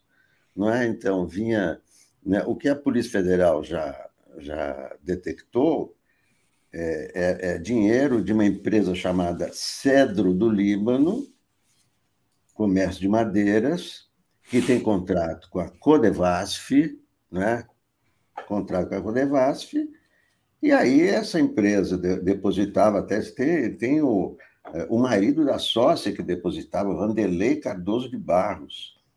Ele depositava na conta do sargento dos Reis, que sacava em dinheiro e fazia pagamento a pessoas ligadas a Michele. É... E tem o Mauro Cid também, o Mauro Cid faz, é, é, com, tem áudios do Mauro Cid é, falando assim: não, não, esse boleto do, do plano de saúde não pode ser pago, é do irmão da Michele. Quando é assim, me peçam dinheiro, que eu mando dinheiro e vocês pagam. Quer dizer, transformar é um assalto, né? Assaltar o Estado não é só o Bolsonaro, então é, é evidente que o, que o Bolsonaro vai ser inelegível, mas essa Michele também tem que responder, porque né, é, esses planos do, do Valdemar de transformar a Michelle em, em, senadora, em presidente, não, é impossível. Ela, ela, ela praticou as mesmas ilegalidades do marido, isso aí está na cara. Né?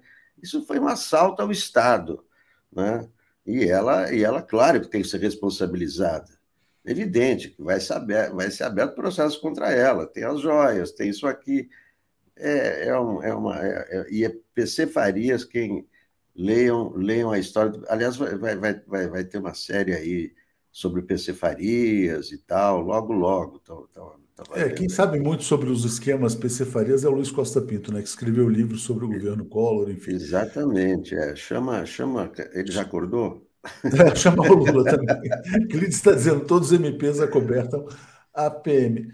É, Marcelo, mas olha só, a gente está tendo, na verdade, uma. A, vamos dizer assim, lideranças do PT, como a Glaze Hoffman, tal, têm sido assim muito vocais, assim nessa coisa de que em breve teremos todos na cadeia, tal.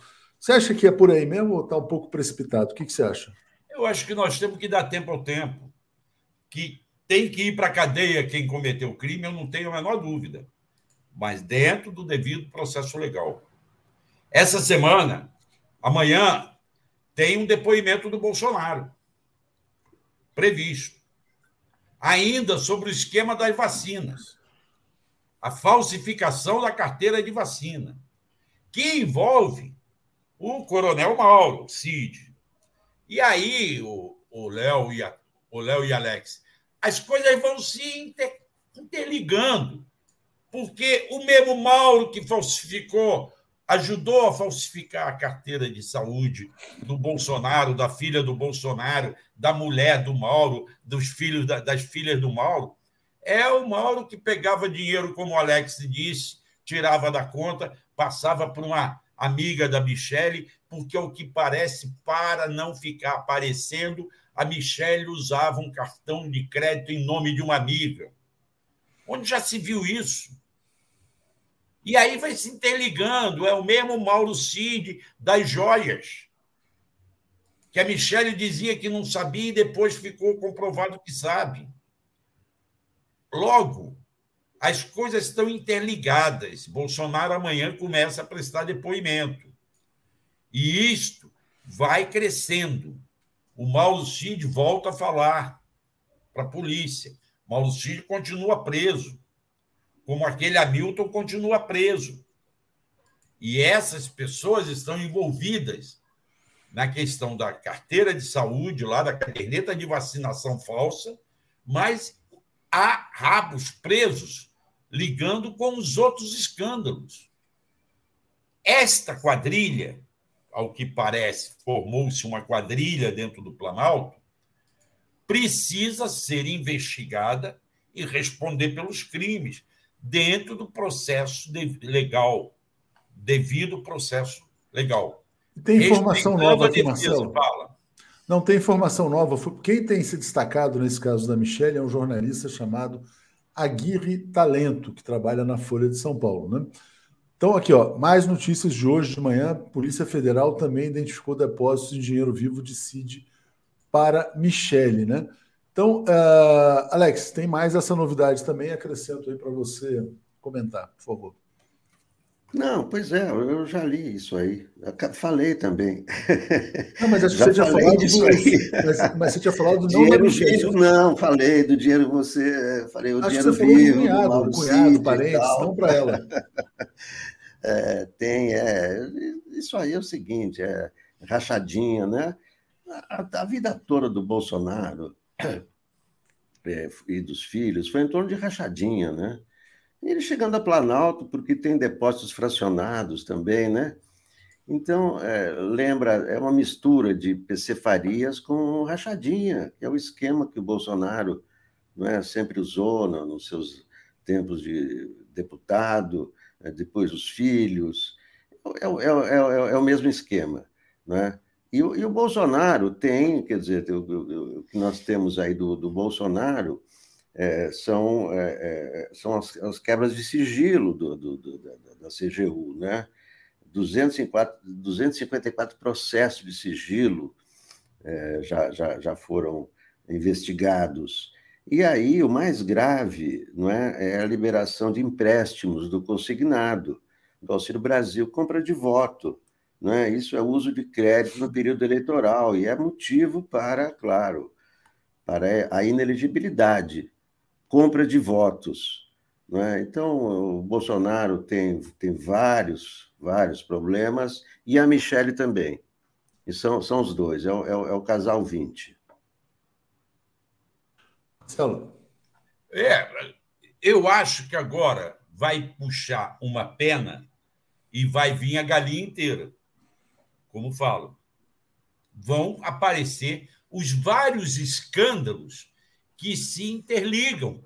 Porque, como disse o Alex, a prática dessa família é o peculato, é viver do dinheiro público, é pegar dinheiro de funcionário do gabinete, é pegar dinheiro de verba de, de deputado que era feita para usar no trabalho e alugar apartamento que, como ele dizia, era para comer gente. Entende? Não esqueçamos disso. Enquanto deputado, o, o, o, o Bolsonaro fraudou, inclusive, apresentou, inclusive, notas fiscais de postos de gasolina que não se justificavam. Teve aquela do auxílio moradia para alugar apartamento em, Belo, em Brasília quando ele tinha casa própria. Logo, é uma família que foi acostumada a se beneficiar do dinheiro público. Daí porque uma investigação bem feita vai ter que explicar essa mansão que o Flávio Bolsonaro comprou, a casa em que a, a, a mãe de, do, do, do, filho do, do Renan mora com o Renan, que é outra mansão. Isso não é renda própria, não é renda de trabalho. Isso é desvio de dinheiro público. Está na cara. Então, teremos que assistir a uma investigação detalhada para saber como que eles chegaram nesse patrimônio todo. Bom, vamos lá. Deixa eu trazer aqui os comentários. A Renata dizendo: resgatem o vídeo quando o Bolsonaro disse que Michele usava o cartão da amiga porque não tinha renda para ter o dela. Exatamente. É, essa notícia mostra que o Mauro Cid pagou diretamente na conta da Michele, assim como o Queiroz já tinha feito, né? Então, o Mauro, o Mauro Cid é um Queiroz ampliado. Vermelho Pimenta, se fosse eu quem tivesse roubado as joias ou pago contas com laranja, não teria processo legal. Mark dizendo, lembrando ao Alex que o MP é Dominus Litz se o juiz não concordar. Tudo que pode fazer é mandar para o PGJ, está dizendo aqui. Lembrando, Marcelo, que o MP não faz parte do Judiciário, é órgão autônomo e independente. É, e Alexandre Manica está dizendo, são poderes diferentes, Marcelo, Alex está certo. Bom, já era sobre aquela discussão anterior. Sandra Lúcia dizendo, ó, sobre, só para fechar aqui, esse aqui da Sandra, Marcelo. Nesse caso, se puxa a pena e vem uma granja inteira. E como sempre, granja exposta, nada acontece. Diga, Marcelo. Não, a Nilva, a Nilva Sader está dizendo aí, Auler, nós não estaremos mais aqui quando e se algum deles for preso. A questão da demora do judiciário. Né? Ela está chamando atenção para isso aqui nos comentários. Não deixa de ser uma realidade. Só que nós estamos vendo a, essas investigações andarem um pouco mais rápidas atualmente. Esta semana, eu não sei se eu já posso entrar se você tem outro assunto. Eu ia te perguntar para. Entra no tema da CPI, na instalação, e aí a gente passa para o Alex depois. Diga. Pois é, essa semana a gente vai ver se o, o, o Randolph, na semana passada, me falou que no dia 17 instalariam a CPMI com as indicações dos deputados da base governista. Naquele mesmo dia, eu ouvi o Eduardo Braga, que é o líder do MDB no Senado, e o Eduardo Braga disse: Olha, Randolfo falou com vocês, mas esqueceu de falar conosco. Eu ouvi o Otto Alencar do PSD e ele disse: Eu vou esperar primeiro indicarem a oposição indicar seus membros para depois nós indicarmos. Então está ali, patinando, pode ser que saia. Já tem vários nomes circulando por aí. Agora, há uma CPI, que é a da Câmara Distrital, do, de Brasília, do Distrito Federal, que está muito mais avançada. Na próxima quinta-feira, e está entrando naquele terreno que todos diziam que é um terreno minado, que é o envolvimento dos oficiais das Forças Armadas, notadamente do Exército, no golpe de 8 de janeiro. Então, na quinta-feira, esta CPI irá ouvir o general Dutra, Gustavo Henrique Dutra de Menezes, era quem estava à frente do Comando Militar do Planalto. É apontado como um dos responsáveis por não permitir que a Polícia Militar, ao longo do mês de dezembro e na primeira semana de janeiro, desmontasse aquele acampamento em frente ao quartel-general foi o oficial que bateu boca com Ricardo Capelli na noite do dia 8 e impediu que o Capelli cumprisse a ordem do Alexandre de Moraes, entrasse ali e prendesse, prendesse os acampados ali. O general vem com aquela desculpa: não, faltava uma infraestrutura, não, nós não tínhamos, poderia rolar sangue, não, nós não tínhamos sequer os ônibus para levar o pessoal preso. Essa vai ser a desculpa que eles vão dar. Que não havia, que não havia, que era pacífico, que não tinha por que desmontar o acampamento. Mas o que eu estou chamando a atenção é que a CPI da Câmara Legislativa está indo mais rápido. E a CPMI, eu não sei se eles estão esperando a votação amanhã, como Lira prometeu na Câmara, do arcabouço fiscal, que tem um outro nome, eles chamam de regime diferenciado, regime fiscal sustentável. É o nome que vão dar agora para essa história do arcabouço fiscal. Eu não sei se eles estavam esperando isso e vão instalar a CPMI no dia 17, quinta-feira, como o Randolph falou, ou se ainda vão continuar patinando. O fato é que a CPI da Câmara Legislativa está indo muito além, avançando, já começando a ouvir os militares do Exército, que no início todos temiam que fossem chamados para depor. Houve uma negociação, só para concluir, Léo, uma negociação do Exército com a Câmara. Eles não foram convocados, eles foram convidados ao empenho do Exército de que todos vão lá depor, inclusive o general Heleno, que já foi convidado, convocado e falhou. Mas parece que agora ele vai concordar em ir depor. É isso que eu queria adiantar. Alex, a sua expectativa em relação à CPI que pode ser instalada, então, nos próximos dias? Diga lá. É, parece que não vai ter, né? Não sei, está todo mundo Será? enrolando. Quando está todo mundo enrolando, é que né? Porque qual era o objetivo primeiro? Era desgastar o governo Lula, né? Por isso que a, a, oposição queria. Na hora que se percebeu que o desgaste não vai ser do governo Lula, porque a única o único problema que havia, que era o negócio do GSI, acabou. Quando, né? Foi, foi engraçado isso, né? Na hora que apareceu aquele vídeo, todo mundo atirou pedra no, no, na CNN e tal, oh, é, golpistas. Mas, no fundo, aquilo ali desmontou, desmontou a tese da oposição. E, a partir daí, é que não passou mais a interessar né, a CPI. Essa, essa CPI da, da, da, de Brasília, infelizmente, não repercute nacionalmente. Né? Não, não tem, não é transmitida ao vivo na televisão. Então, é um né, fica uma questão local, a não ser o Marcelo, que traz aqui para nós as notícias, a gente não fica sabendo de nada dessa CPI, porque é muito diferente, né? Não tem televisão ao vivo, não tem a, a, a cobertura, evidentemente que tem né, as, as questões eh, federais, né? Então, então eh, ela, ela, ela permanece mais, eh, mais oculta né, do, que, do que seria. Mas, olha, eu francamente, eu não. É, se tiver mesmo essa, essa, essa CPI aí, essa CPMI, não sei. É, querem perder tempo com tanta coisa, né? Quer dizer, precisa. Mas então vamos esquecer a CPI, Alex. Vamos falar sobre a questão da CGU com Bolsonaro e a sua CGU. inelegibilidade, porque isso está avançando e pode avançar sem CPI também, não necessariamente precisa de CPI. Quer dizer, o que, que isso mostra? Que o Bolsonaro usou o Estado durante as eleições, ou seja, tentou fraudar o processo eleitoral, pode ficar inelegível pelo uso abusivo da máquina. Diga lá. Claro, tem, tem essa coisa do, do crédito consignado, tem o, o, o, o, cartão corporativo, foi flagrado gastos no cartão corporativo com abastecimento no dia das motocicletas, quer dizer, o Bolsonaro pagando então é tudo compra de voto, né? Você vê que ele está pagando os caras, né? As pessoas lá, lá, os motociclistas contentes e felizes.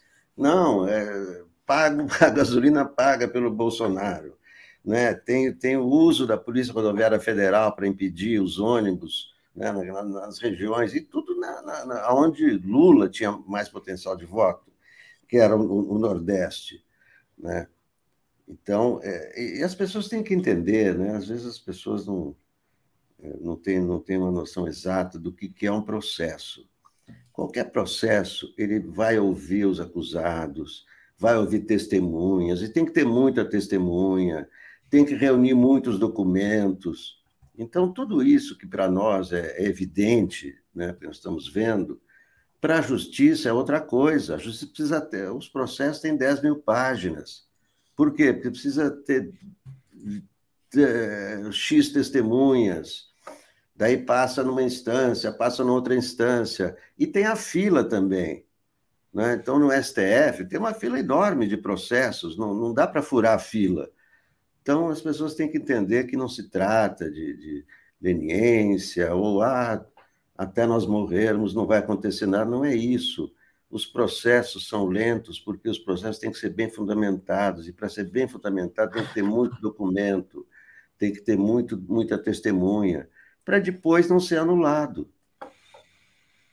Marcelo, você como é que você está vendo então a possibilidade da inelegibilidade a partir desse uso abusivo da máquina? Tema que Eu acho que é, é, é, é algo inevitável.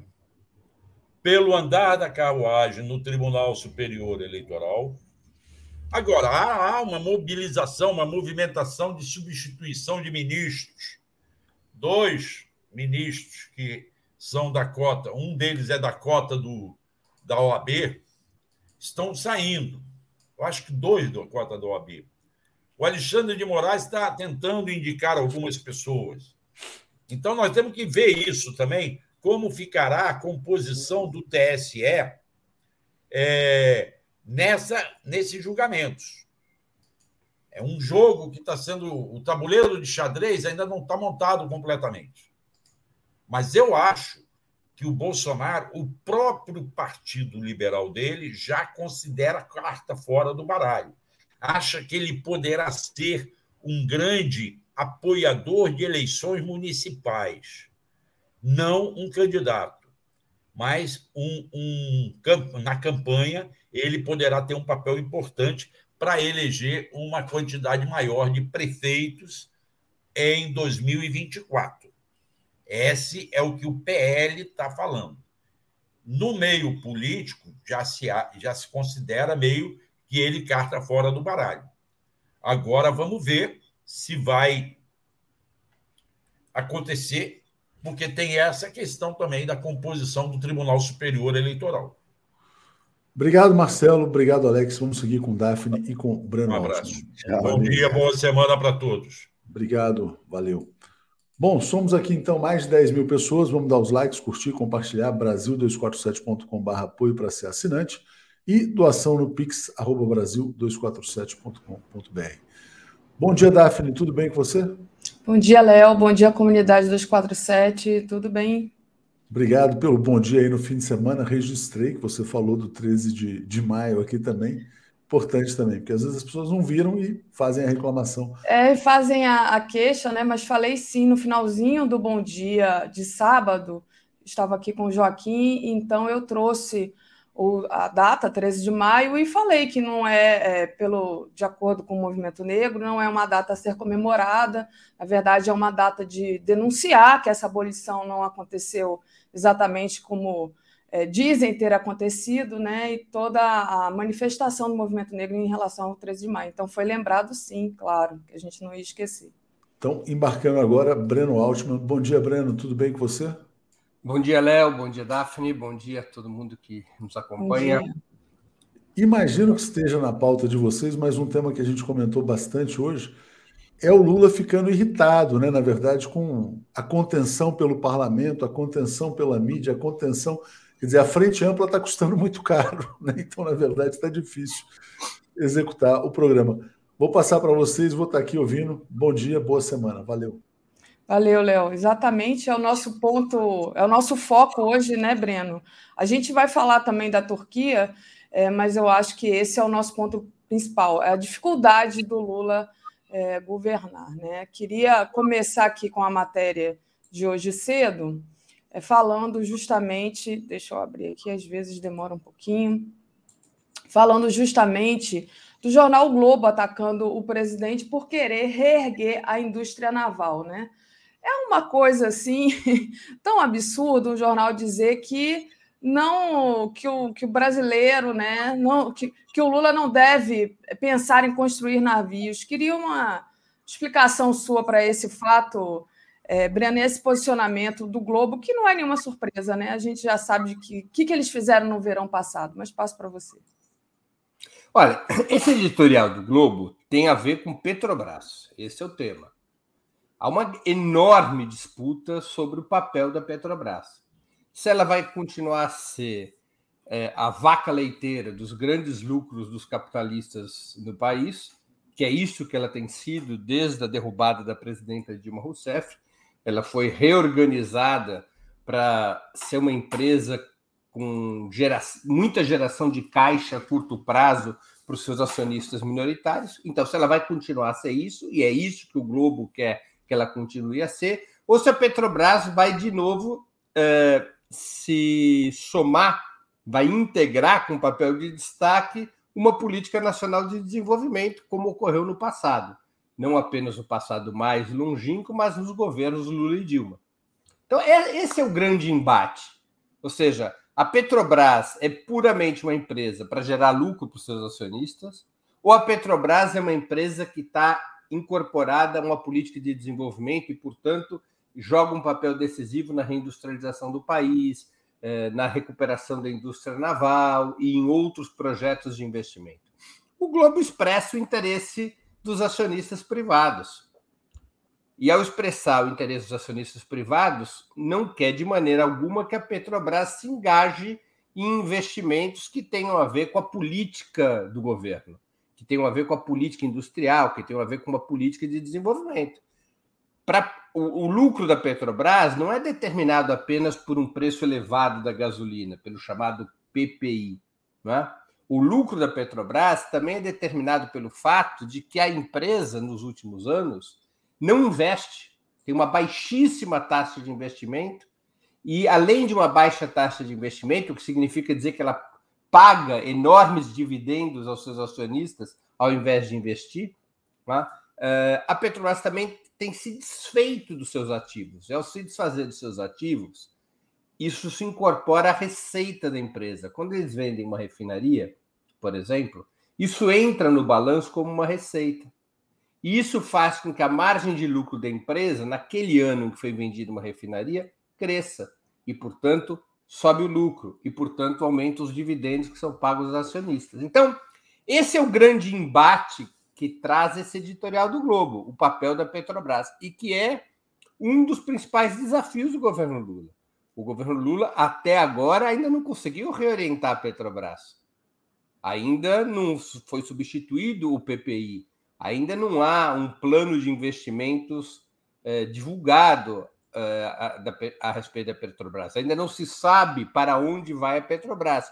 O governo está tendo dificuldades nessa seara exatamente porque os interesses dos grandes capitalistas internos e internacionais é com é, é, esse interesse é contrário a uma mudança do papel da Petrobras. E esse editorial do Globo manifesta essa contrariedade dos capitalistas. Perfeito, Breno. Na sexta-feira eu trouxe essa manchete aqui, né? Jean Paul Prat diz que políticas de preço e dividendos da Petrobras vão mudar para beneficiar o cidadão brasileiro. Isso foi na sexta, tá? Aí, é, hoje, é, no sábado, teve uma matéria no Globo é, que hoje saiu a, a, o direito de resposta da FUP, né? Eles, a, eles atacaram a FUP. Então, tá aqui, olha, FUP não compactua nem faz aliança com gestores bolsonaristas que dilapidaram a Petrobras e, ata atacam brasileiros. O direito de resposta começa assim. Em direito de resposta enviado ao jornalista Malu Gaspar, colunista de O Globo, a FUP contesta a matéria publicada na sexta-feira, dia 12, foi 12, não foi no, não foi no 13, não, com acusações levianas contra as lideranças sindicais com a manchete. Gerente da Petrobras, tido como bolsonarista, fez aliança com sindicalistas para assumir cargo. O texto já revela o objetivo de atacar a principal entidade representativa da categoria petroleira. O conteúdo da matéria repleto de ilações, tem por base acusações feitas por fontes anônimas enquanto nenhum dirigente da FUP foi procurado pela jornalista para se posicionar. Então, aí, só para é, ilustrar o quanto é pesado esse jogo, né? Está é, tá muito pesado. A FUP que é, tem defendido aqui, é, semanalmente aqui comigo, é, Daphne, a, a volta do PPI, né? É, a volta, não, a saída do PPI, a, a, a vamos dizer assim, é, não, não usar mais o PPI que é o principal fator é, de, da subida de preços, enfim, esse é, preço é, de paridade internacional. Agora, deixa, vou até aqui é, ser espírito de porco. Eu nem acho que o PPI é o principal problema da Petrobras. Por que, que ele não é o principal problema? Porque nesse momento o real está se apreciando, né? A taxa uhum. de câmbio está favorável ao real, o dólar está caindo. Então, o PPI, que foi o responsável pela disparada dos preços, ele agora traz para baixo por causa do atrelamento ao câmbio. Eu sou favorável a mudar o PPI, evidentemente. Você tem que ter um sistema de uma maneira de formar o preço da Petrobras baseada nos seus custos reais, não baseado na sua internacionalização. Momentaneamente, o PPI é benéfico para a política de para os preços que os consumidores poderão pagar. Mas é evidente que isso tem que ser mudado. Agora, não é o problema principal. O problema principal é a política de investimentos da Petrobras. Porque não adianta, Daphne, mudar o PPI. Por exemplo, se trocar o PPI pelo antigo método de formação de preço da Petrobras, que levava em conta os custos internos e também alguma coisa do mercado internacional, era um, era um método misto, não era um método internacionalizado como atual, e não era e nem pode ser um método só baseado nos custos internos. Né? Esse, essa, essa, esse mixing das duas coisas era o que determinava o preço nos governos Lula e Dilma. Não adianta mexer nisso e não mexer na política de investimentos, porque o essencial para o país, embora seja importante você garantir preços é, razoáveis dos combustíveis internos, baseado com importante reflexo no, nos custos internos, o mais importante é a política de investimento da Petrobras. Não pode haver distribuição de dividendos, como o próprio Prates na sexta-feira, ao dizer que vai mudar o PPI, que vai ter é, no gerúndio, né? Estamos mudando, vamos mudar. Mas naquele dia anunciou que pagava 24 bilhões de, de, de reais de, de, de dividendos. São dividendos gigantescos. Quer dizer, a Petrobras tem que reduzir o percentual de distribuição de dividendos acionistas, incluindo ao próprio governo, para aumentar sua capacidade de investimento em projetos como recuperação da indústria naval e outros que ajudem na reindustrialização do país. Então, este debate da política de investimento da Petrobras, né, eu penso, é o debate mais importante. E é nesse debate que os interesses dos grandes é, fundos financeiros, que são refletidos por pela imprensa monopolista, como é o caso do Globo, esses eles são completamente contrários a esse tipo de política de investimento, porque significa reduzir o percentual de distribuição do lucro na forma de dividendos. Sim. Tá? Eu acho isso um debate muito mais importante que o PPI. Perfeito. E, Breno, outra dificuldade né, que o governo Lula, e principalmente o Lula, que a cada vez que fala, que faz um pequeno discurso, é, que aparece em, em, alguma, algum lugar, ele fala é, da questão central, que é a questão da Eletrobras, né? de reverter o que foi feito na Eletrobras. E aí, ontem, é, a jornalista Miriam Leitão se posicionou em relação a isso, é, mais uma vez aí nenhuma surpresa, né? Mas que foi alguma coisa assim chocante, né? Ela disse que o Lula tem que esquecer a Eletrobras e cuidar só da democracia, né? Então a gente viu é, o, desde o golpe contra a presidenta Dilma Rousseff, uma série de coisas que foram implementadas no Brasil e que agora, é, por fim, no apagar das luzes do governo Bolsonaro, essa questão da Eletrobras, mas que agora, assim, olha, Lula, não dá para tentar é, mudar nada que a gente conseguiu através do golpe do Bolsonaro implementar. Fica aí só governando e, e pronto, fica quieto, né? Então, está aí o posicionamento da Miriam Leitão e é mais uma questão central essa questão é, da Eletrobras para a reindustrialização do Brasil, né? Para ter um projeto de país, né, Breno? Olha, o que, que acontece para a gente poder interpretar a, essa, esse artigo da, da Miriam Leitão? Há um setor da burguesia brasileira, vamos chamá-lo de setor liberal da burguesia brasileira, que foi oposição ao Bolsonaro.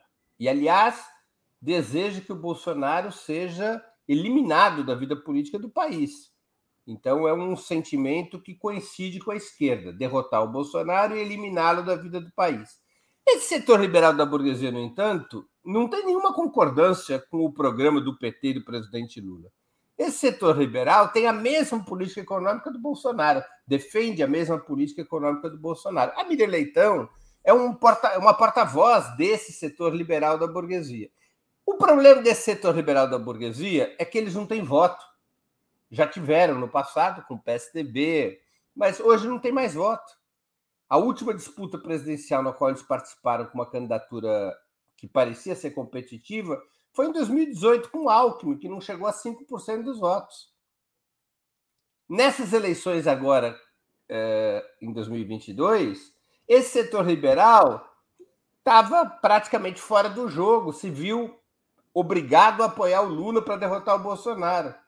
Tiveram ali uma candidatura com qual flertaram, primeiro a candidatura do Moro, depois a candidatura da Simone Tebet, tentaram ver se surgia alguma terceira via e não conseguiram. Agora, sem votos e tendo se vendo naquela situação de se aliar ao Lula para derrotar o Bolsonaro, o que esse setor quer agora é sequestrar o governo Lula.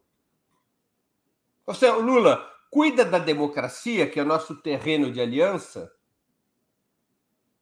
mas não, não mude a economia.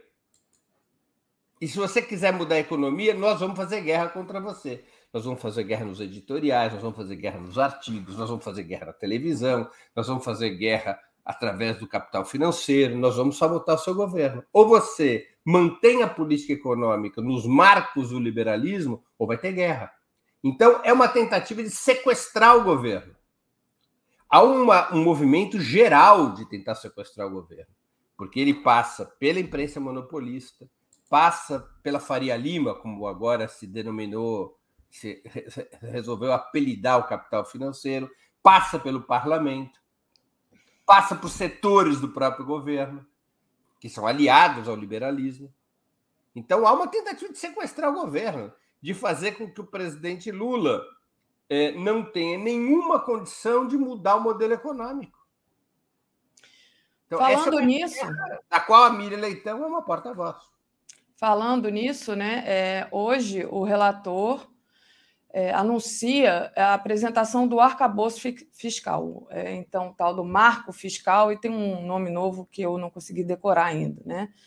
Então, Cláudio Cajado diz que está desenvolvendo conversações com os líderes na Câmara para costurar um texto consensual que seria esse texto consensual? Breno, qual a expectativa para essa é, apresentação de hoje? Olha, as entrevistas anteriores do Cláudio Cajado, ele é do PP da Bahia, um homem de direita, não é? é do partido do presidente da Câmara, Arthur Lira. As declarações anteriores do Cláudio Cajado ao longo das últimas duas semanas foram no sentido de tornar mais rigoroso, entre aspas, o, o arcabouço fiscal, ou seja, de torná-lo mais rígido, mais próximo do teto de gastos que é, foi estabelecido pelo governo Temer. Ele propõe, nessa, nessas declarações, o Cajado propôs vários gatilhos e punições que tornavam ainda mais difícil o gasto público. Se isso é consensual, eu acho que não, eu espero que não. Eu imagino que as bancadas de esquerda do PT, do PSOL, vão reagir a isso. Né? É, agora, é uma situação que reflete o cerco que está se montando contra o governo Lula. Ou seja, é, é, veja só o ataque à democracia que isso representa, Daphne. O povo votou para mudar a política econômica, não só para derrotar Bolsonaro, porque o presidente Lula, na, na campanha e também na sua trajetória histórica, defende uma política que não é a política neoliberal. Não foi essa política que foi vitoriosa nas urnas. Nas urnas foi vitorioso um candidato de esquerda, embora numa coalizão eh, ampla, numa, numa, numa, frente ampla. Eh, foi votado um candidato de esquerda com um determinado programa, com determinados compromissos programáticos, e o que a direita, o capital financeiro, os meios monopolistas de comunicação tentam impor ao país, é a agenda que perdeu, é a agenda do Paulo Guedes.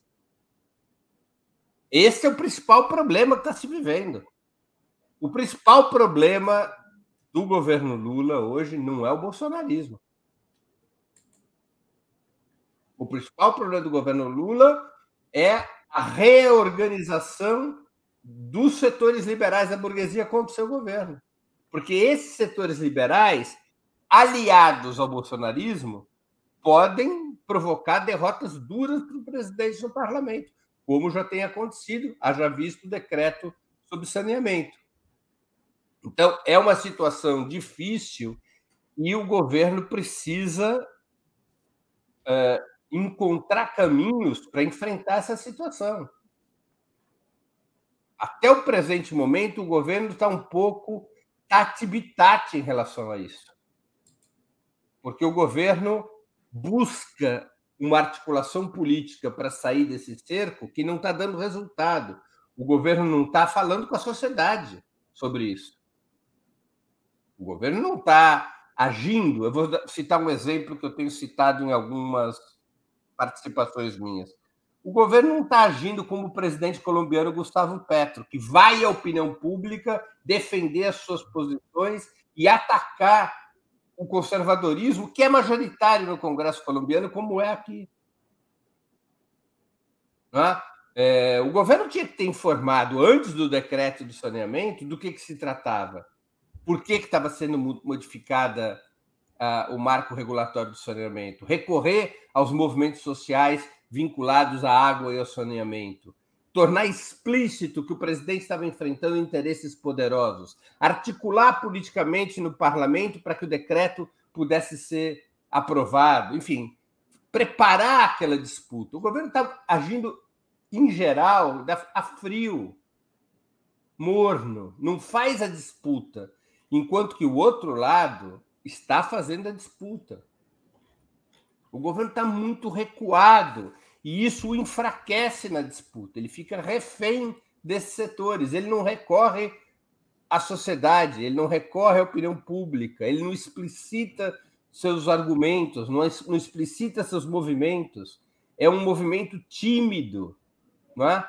É um movimento do tipo não vamos cutucar onça com vara curta, vamos tentar comer pelas beiradas. É um movimento que eu acho que não está dando resultados e que é um movimento perigoso, porque pode fragilizar o governo diante dessa evidente ofensiva conservadora, que não é uma ofensiva só nem principalmente do bolsonarismo. O bolsonarismo, nesse momento, está acuado, ele tem seus problemas, especialmente seus problemas com o STF. Há um monte de ações judiciais, há um monte de descobertas da Polícia Federal contra Bolsonaro. É, é, um, é uma ofensiva conservadora que inclui o bolsonarismo, mas que no seu bojo estão os setores liberais da burguesia que apoiaram Lula nas eleições uh, do ano passado. Estão todos os setores liberais da burguesia? Não, não estão todos os setores, mas parte importante desses setores nessa ofensiva contra o governo Lula. Se não fizer disputa na sociedade, se não for para o enfrentamento, para a polarização, se não adaptar ao Brasil a tática Gustavo Petro, que é combate, o governo vai ter problemas crescentes na minha opinião. Perfeito. E nessa, nessa dificuldade né, de é, tentar resolver as coisas assim, de não cutucar a onça com vara curta que você falou, é, fica muito difícil avançar só dependendo ali é, do Congresso, que é de maioria da direita, e aí eu vou colocar aqui uma matéria, que é essa daqui, olha. O PSB, Partido de Alckmin, tem votado contra Lula no Congresso. O partido também tem se posicionado de forma contrária ao governo federal. Quer dizer, teve aquela questão toda da federação, né? É, toda aquela discussão, e quem devia estar tá votando fechado com o governo não não está. É, como é que você vê esse, esse movimento aí, é, Breno? O que, que pode ser feito? É grave. É muito grave. Muito grave. É, um governo não pode virar a casa da mãe Joana. É uma regra essencial.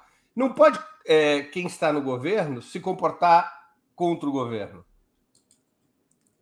seja, é, isso não, não acontece só com o PSB. O problema principal nem é o PSB, que é um partido de centro-direita, o PSB. Né? A gente fala que é de centro-esquerda porque tem o nome socialista.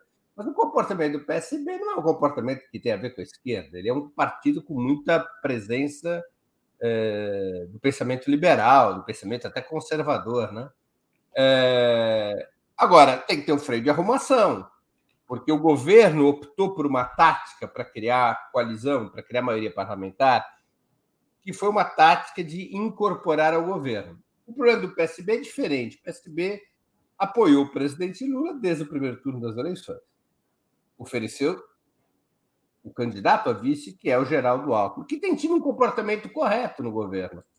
O Alckmin tem apoiado o presidente Lula, não é? É, eu não, não, até o presente momento, não tenho nenhum tipo de informação que possa colocar o Alckmin numa postura de confronto ou até de divergência com o presidente Lula. Ele tem sido um auxiliar muito leal ao presidente Lula. Mas os parlamentares do PSB se comportam como está na matéria. Parte dos parlamentares do PSB se comporta desse jeito. Aliás, o PSB e o PDT fizeram uma aliança no parlamento, constituíram um bloco no parlamento com setores de direita. É? Esse é o elemento central. Há um bloco parlamentar no qual estão PSB e PDT, embora esses partidos estejam no governo. Um bloco que é capitaneado, no fundo, pelo PP do Arthur Lira. É? Então, é, para constituir, para tentar constituir área parlamentar, o governo incorporou partidos que não apoiaram o presidente Lula. Incorporou o MDB, o PSD e o União Brasil. Cada qual tem três ministérios, ministérios importantes. Mas não entregam os votos para o governo. Então, para que, que serve isso? É, é como você ir numa loja, pagar pela mercadoria antecipadamente, confiando que aquela loja vai entregar mercadoria na sua casa, a mercadoria não chega. Você vai achar isso normal? Você vai reclamar seus direitos? Você vai à justiça pedir seu dinheiro de volta, não é isso? Então o governo tem que tomar atitude. O governo tem que, evidentemente, é, cumprir seus compromissos que são estabelecidos quando se constrói esse tipo de aliança. Há hoje uma situação muito diferente de 2003, sabe, Daphne? Porque em 2003 o elemento central era a, a composição do governo, eram os cargos no governo. Os partidos que se aliavam, eles queriam ter participação nos ministérios. Esse era o elemento decisivo para a composição de maioria parlamentar. Hoje não é mais assim. E eu acho que o governo pode estar operando com um software velho.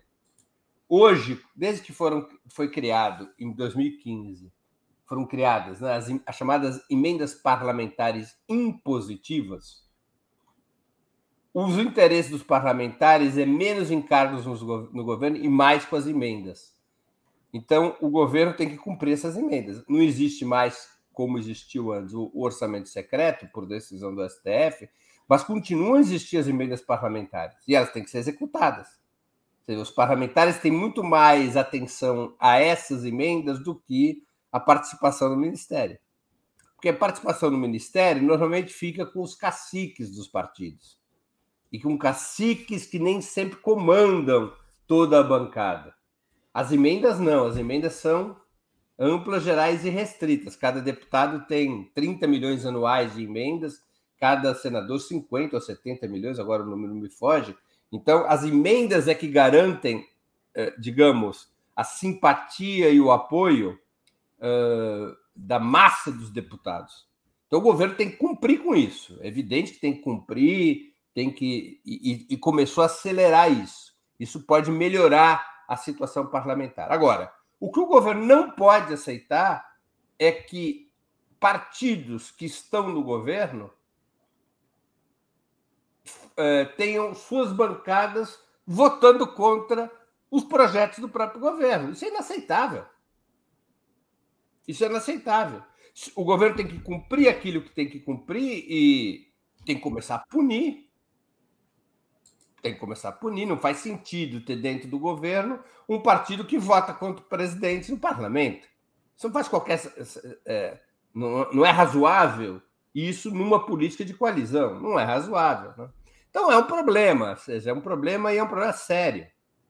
Que pode ser que amenize um pouco com a execução das emendas, mas é um problema porque o pano de fundo disso é uma feroz luta política ideológica em torno do rumo do governo.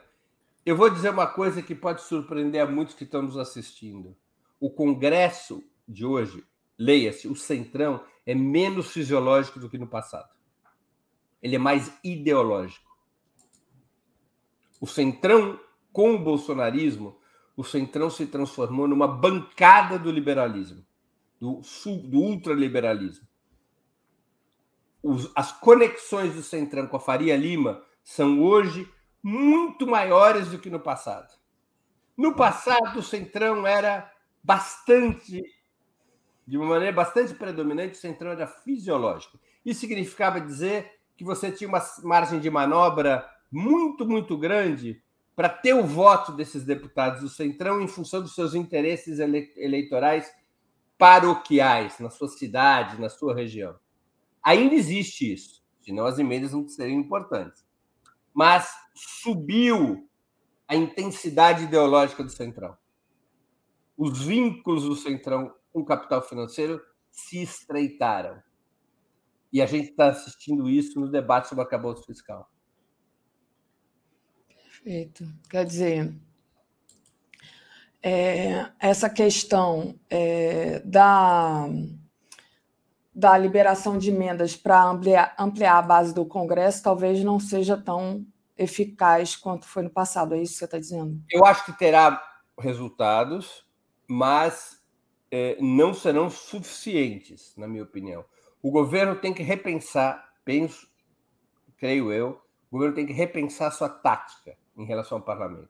Não adianta jogar 100% das fichas no interior do parlamento. Tem que ter um pé no parlamento e outro pé na sociedade.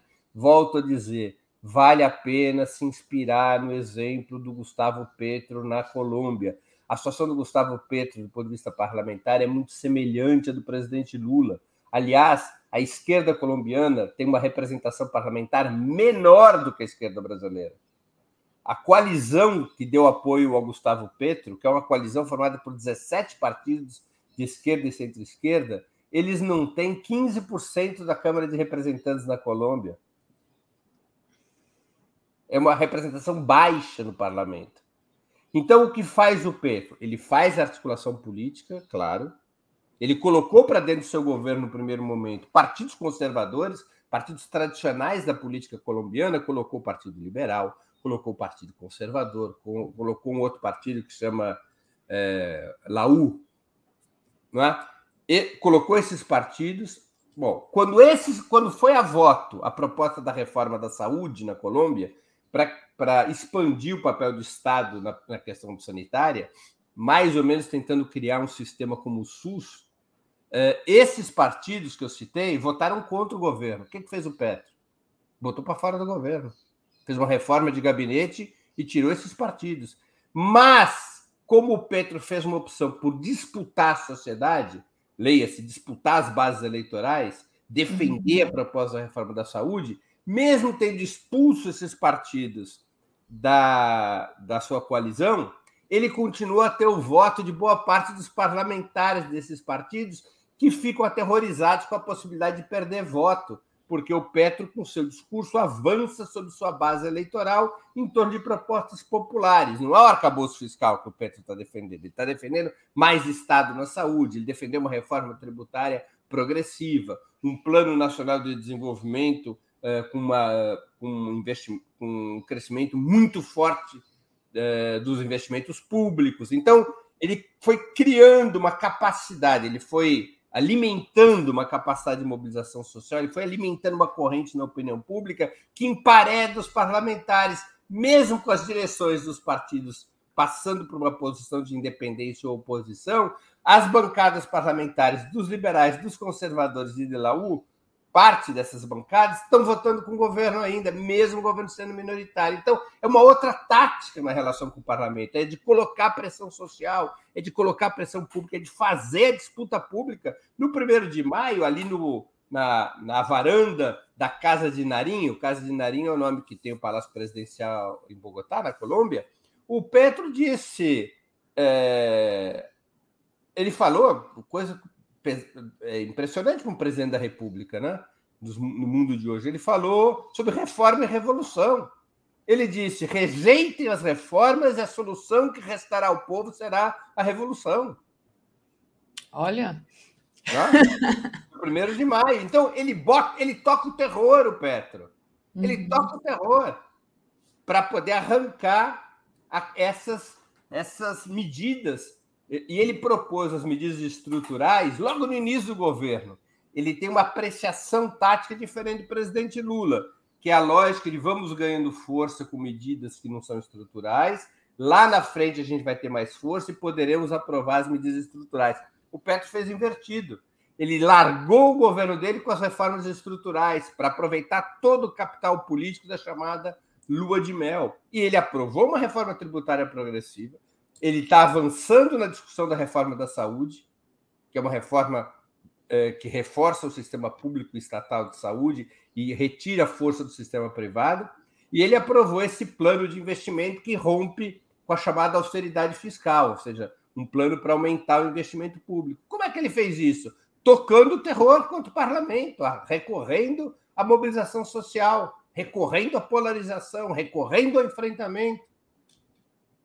E ele está avançando numa situação muito difícil, não é? Já, o, o, cenário político da Colômbia já é duríssimo. Houve um coronel da reserva, que já foi candidato a senador, que é um porta-voz da ultradireita, que já falou em golpe de Estado. Sendo que a Colômbia o último golpe de Estado teve na Colômbia tem uns 75 anos. A Colômbia é a democracia mais fajuta e mais sólida da, da América do Sul, né? porque ela é uma, sempre foi uma ditadura disfarçada é, grau de violência que ela exerce. O grau de violência do Estado burguês na Colômbia é superior à ditadura argentina dos anos 70. Né? O país vive em guerra civil de uma maneira praticamente permanente desde 1948. É, mas é uma, a, a, a, Colômbia nunca teve golpe de Estado. Tem 70 e tantos anos, tá? O último golpe de Estado na Colômbia tem 70, foi nos anos 50, né? Tem mais de 70 anos. Então, é, o Petro está usando essa tática. O país está polarizado, o país está vivendo uma situação de tensão, vai viver uma situação de tensão, porque é assim na democracia, a tensão não é um problema na democracia, é uma característica da disputa de classes na democracia. E ele vai avançando, coisa que o presidente Lula, com a tática gradualista, não está conseguindo avançar. Então, claro que você não pode copiar uma tática de um país para o outro, mas você pode se inspirar. Você pode olhar para a experiência de um outro país e dizer: calma lá, será que dá para fazer aqui de um jeito parecido para obter melhores resultados?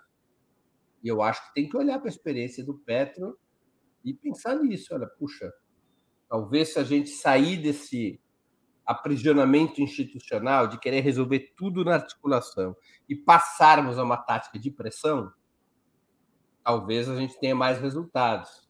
Se os deputados começarem a ter medo de votar contra o governo, como acontece na Colômbia, talvez a gente tenha mais resultados do que pelo convencimento. Então, acho que essa é uma questão que está posta. Perfeito, Breno. Breno, vou fazer um pequeno intervalo para agradecer aqui o pessoal que está nos acompanhando. Lembrando que é importante vocês deixarem o like, compartilharem essa live. Quem puder, torne-se membro aí no YouTube ou faça uma assinatura solidária em Brasil247.com.br apoio. Vocês podem também doar por Pix aqui em pix.brasil247.com.br. Queria agradecer a Julice Santos Adolfo, que contribui aqui com a gente. Obrigada. Adriana Vaz, Breno, será que eu te vi na feira do MST? Seria você em uma das filas? Olha, eu vou responder porque eu vi vídeo do Breno na feira do MST. Era eu mesmo. Rivelino Negão, PT fez acordo com a Globo? Tá perguntando, acho que não, né? Poxa, tá, tem apanhado tanto. Lenise Vaz, a fala de Miriam Leitão mostra o quanto Lula é a geni da Globo. Viva 247 que nos mantém lúcidos. Obrigada, Lenise. Carlos Eduardo Lessa, o Campos Neto age de maneira inconstitucional.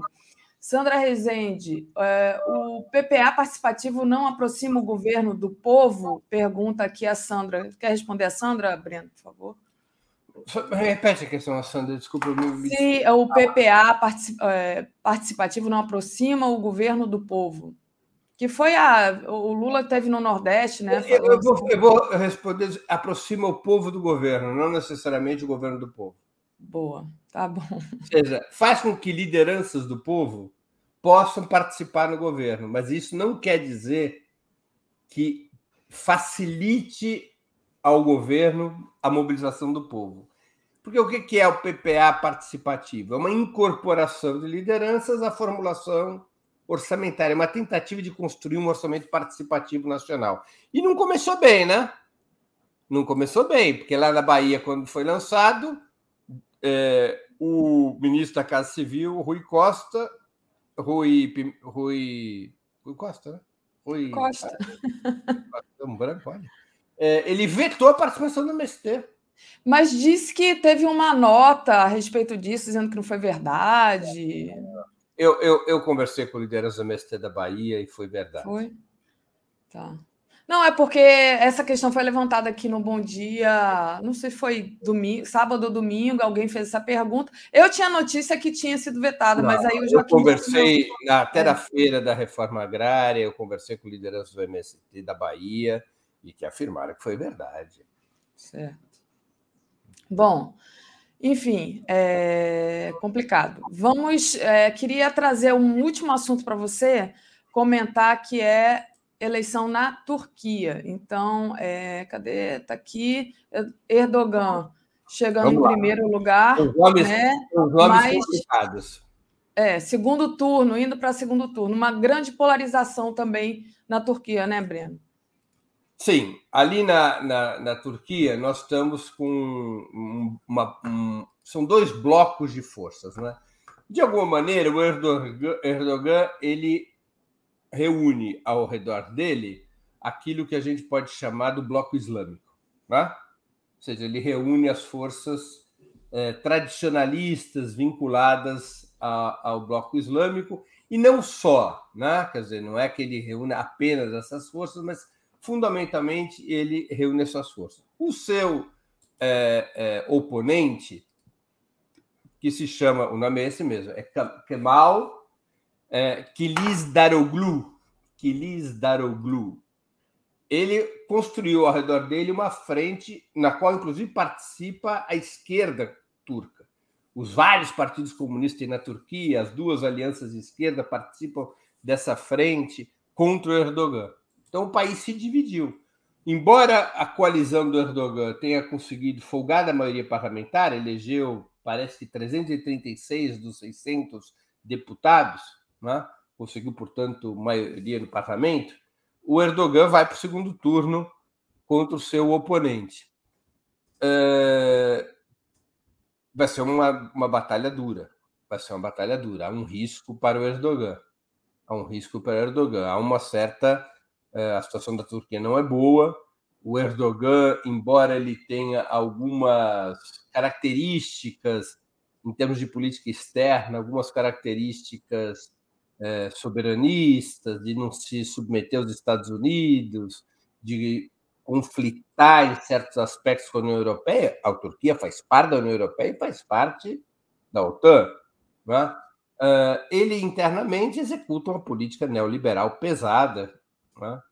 uh, e uma política por conta da base islâmica eh, embora a Turquia seja um Estado laico, por conta da base islâmica, uma política bastante repressiva na área de direitos humanos e direitos civis. E aí se construiu uma coalizão entre setores liberais e setores de esquerda em torno deste oponente, Erdogan, que pode ganhar as eleições no segundo turno. Perfeito, Breno. Tá aí então a Turquia.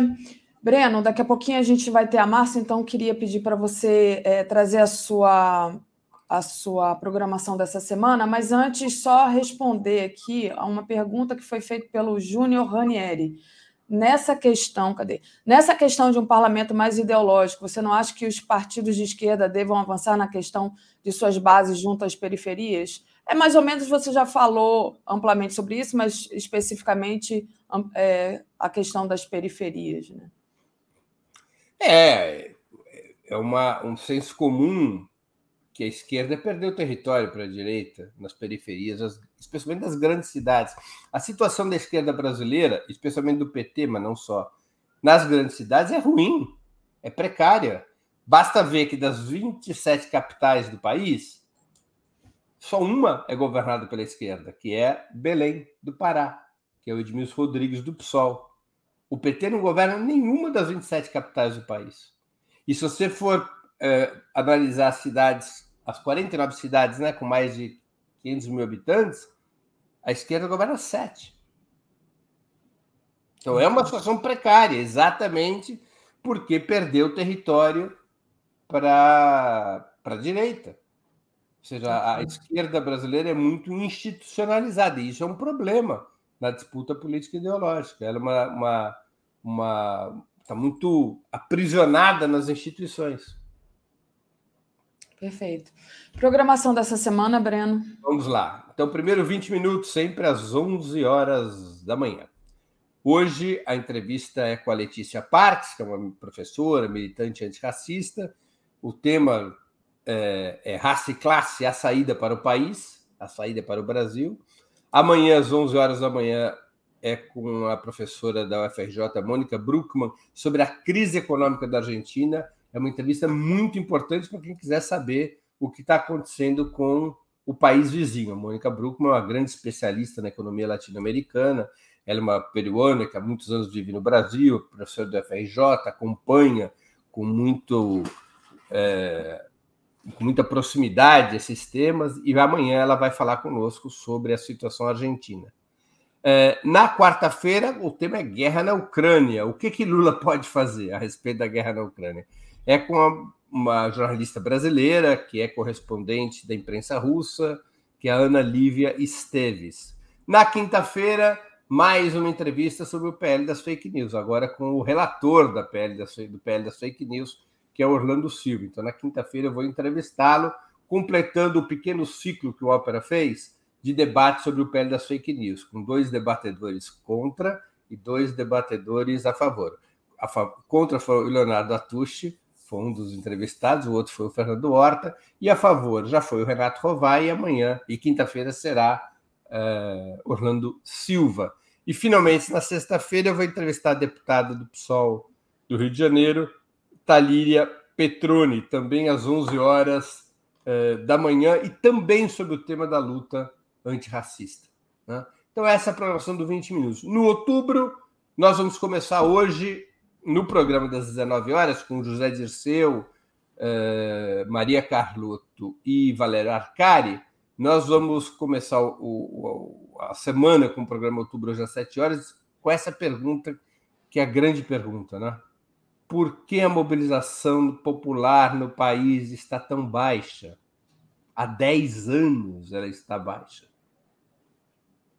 Por que, que isso acontece? E o que, que pode ser feito para mexer nisso. Então, hoje o programa YouTube tem esse tema, às 19 horas, e de hoje a sexta-feira, sempre às 19 horas, nós temos o programa Outubro. Então, esses são os programas do Ópera que estão sobre meus. nos quais eu sou o apresentador. Você acha que essa baixa mobilização popular também tem a ver com a questão da utilização das redes sociais? Isso deveria servir, então, para outros países, como explicação, né? Hum, é verdade. Então, é, eu acho que é uma explicação insuficiente, porque nós tivemos grandes mobilizações populares na Colômbia, no Chile, no Equador, na Bolívia, na Venezuela o tempo todo, na Argentina, e lá também tem redes sociais. É, é porque é uma. É uma... Na, França, na França, a França na tem França. uma maior taxa é, de é. digitalização do que o Brasil. Não, e foi inclusive a própria rede social que botou o povo na rua, né? Com os coletes amarelos, começou com uma chamada no Facebook, etc. Tem um problema, tem problemas que têm que ser estudados pela esquerda, porque o poder de mobilização da esquerda nas ruas, pelo menos há 10 anos, é menor do que o da direita. É verdade. A Reginalíssima mandou aqui um superchat de democracia, governo Lula 3, com o povo nas ruas, por nós e pelo Brasil. A Márcia, estou esperando a Márcia entrar aqui, aí eu vou te fazer uma pergunta que você vai fazer, só para te segurar mais um pouquinho aqui. Como é que você acha que o, o Lula pode ajudar na questão da guerra, é, na questão do conflito da Ucrânia e da Rússia, Breno? Tem uma resposta para essa pergunta que você vai fazer nessa, nesse teu programa? Bom, precisamos ouvir a resposta que a entrevistada vai dar. Né? Eu acho que o Lula tem feito movimentos que podem ajudar, mas eu, eu não acho que a, as negociações de paz serão abertas rapidamente. Ao contrário, é, a OTAN e os Estados Unidos apostam numa solução militar, eles querem aplastar a Rússia. Eles confiam na hipótese de que terão uma vitória militar sobre a Rússia. O que, que significaria uma vitória militar sobre a Rússia? Expulsá-la do Donbas e, em seguida, expulsá-la da Crimeia. que o, o exército ucraniano, armado como está sendo armado pela OTAN e pelos Estados Unidos, ele vai derrotar a Rússia. A Rússia, ela praticamente já tem o que ela quer. Ela está na Crimeia desde 2014 e ela ocupa o Donbas. Se houver um acordo de paz, todo mundo fazendo pique no lugar, quer dizer, todo mundo fica com o que já tem, para a Rússia está beleza. Tá, tá, o resultado está posto. Então, eu só acho, aí vem a ironia da história, né? eu só acho que haverá negociação de paz se, quando e se a Rússia for capaz de uma ofensiva militar que quebre a coluna vertebral do, do, do Zelensky e mostre que não é possível militarmente derrotar, expulsar a Rússia da Ucrânia. Seja, uma nova ofensiva militar ou uma contraofensiva militar russa que estenda sua linha territorial na Ucrânia para mais próximo de Kiev. Aí sim haverá negociações de paz. Uhum. Porque, por hora, Estados Unidos e OTAN, além da própria Ucrânia, apostam numa solução militar. Perfeito.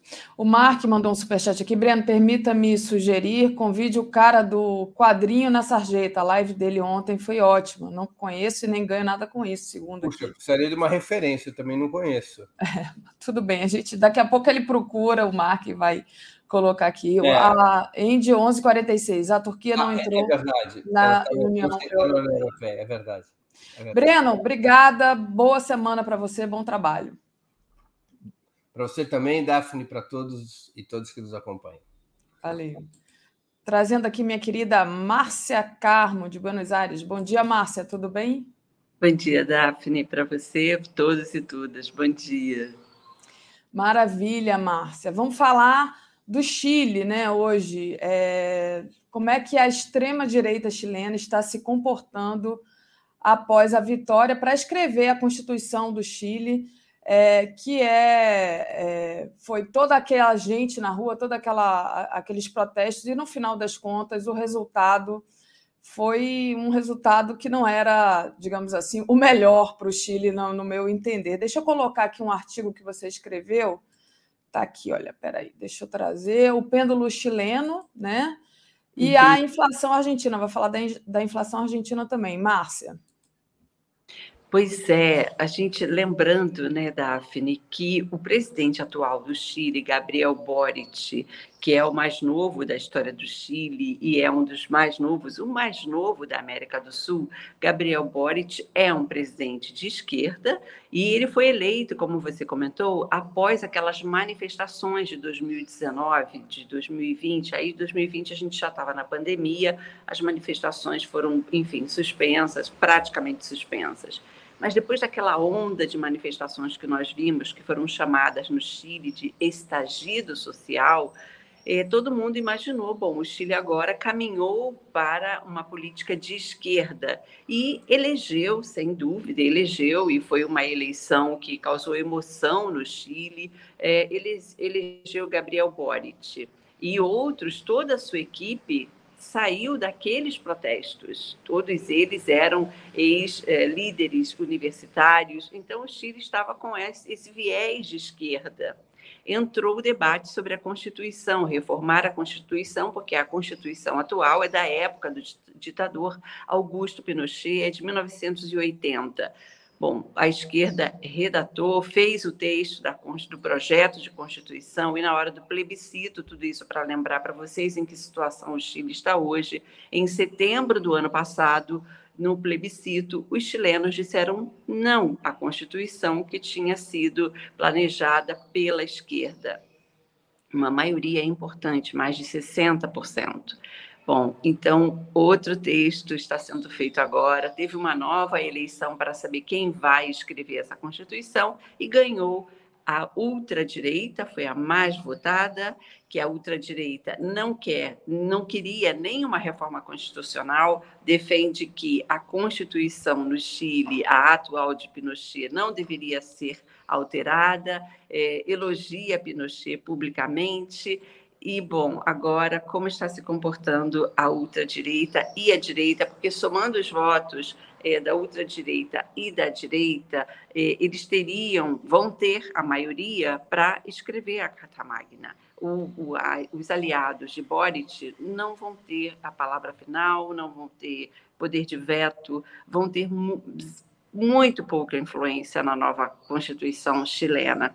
Então, perguntaram logo após a eleição, no fim de semana, fizeram várias entrevistas, e o, um, o mais votado, o, o político mais votado, é chamado Professor Silva, é, Luiz Silva, ele é um homem de pouco mais de 40 anos, ele é da Opus Dei, tem todas as ideias é, contrárias às liberdades individuais, é contra o casamento de pessoas do mesmo sexo, é, acha que questões de direitos humanos não devem ser debatidas, ele tem toda é, uma filosofia que vai totalmente contra a, a eleição de, de Boric. Né? Então, o Chile, foi o que eu escrevi no texto é, para a página, para nossa página, o Chile está vivendo um pêndulo.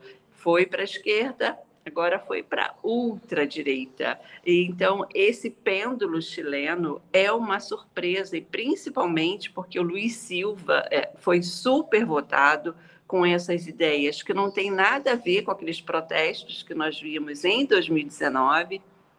E ele diz é, que esquerda, no, no, nas redes sociais dele, ele debocha da esquerda, ele diz Chile, país de esquerda, e dá uns sorrisinhos irônicos é, nas redes sociais dele. E no fim de semana ele deu uma entrevista e disse que não pretende dialogar com a esquerda, porque ele disse que a esquerda hoje no Chile é uma minoria, não terá influência na Carta Magna e não terá influência no, agora no rumo político.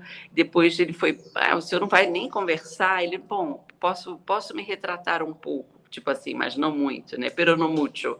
Então, essa é a situação chilena hoje, muito difícil, pendular. A gente estava acostumado aqui na nossa região, Daphne, que quem é pendular na sua história política, mesmo dentro do peronismo, é a Argentina.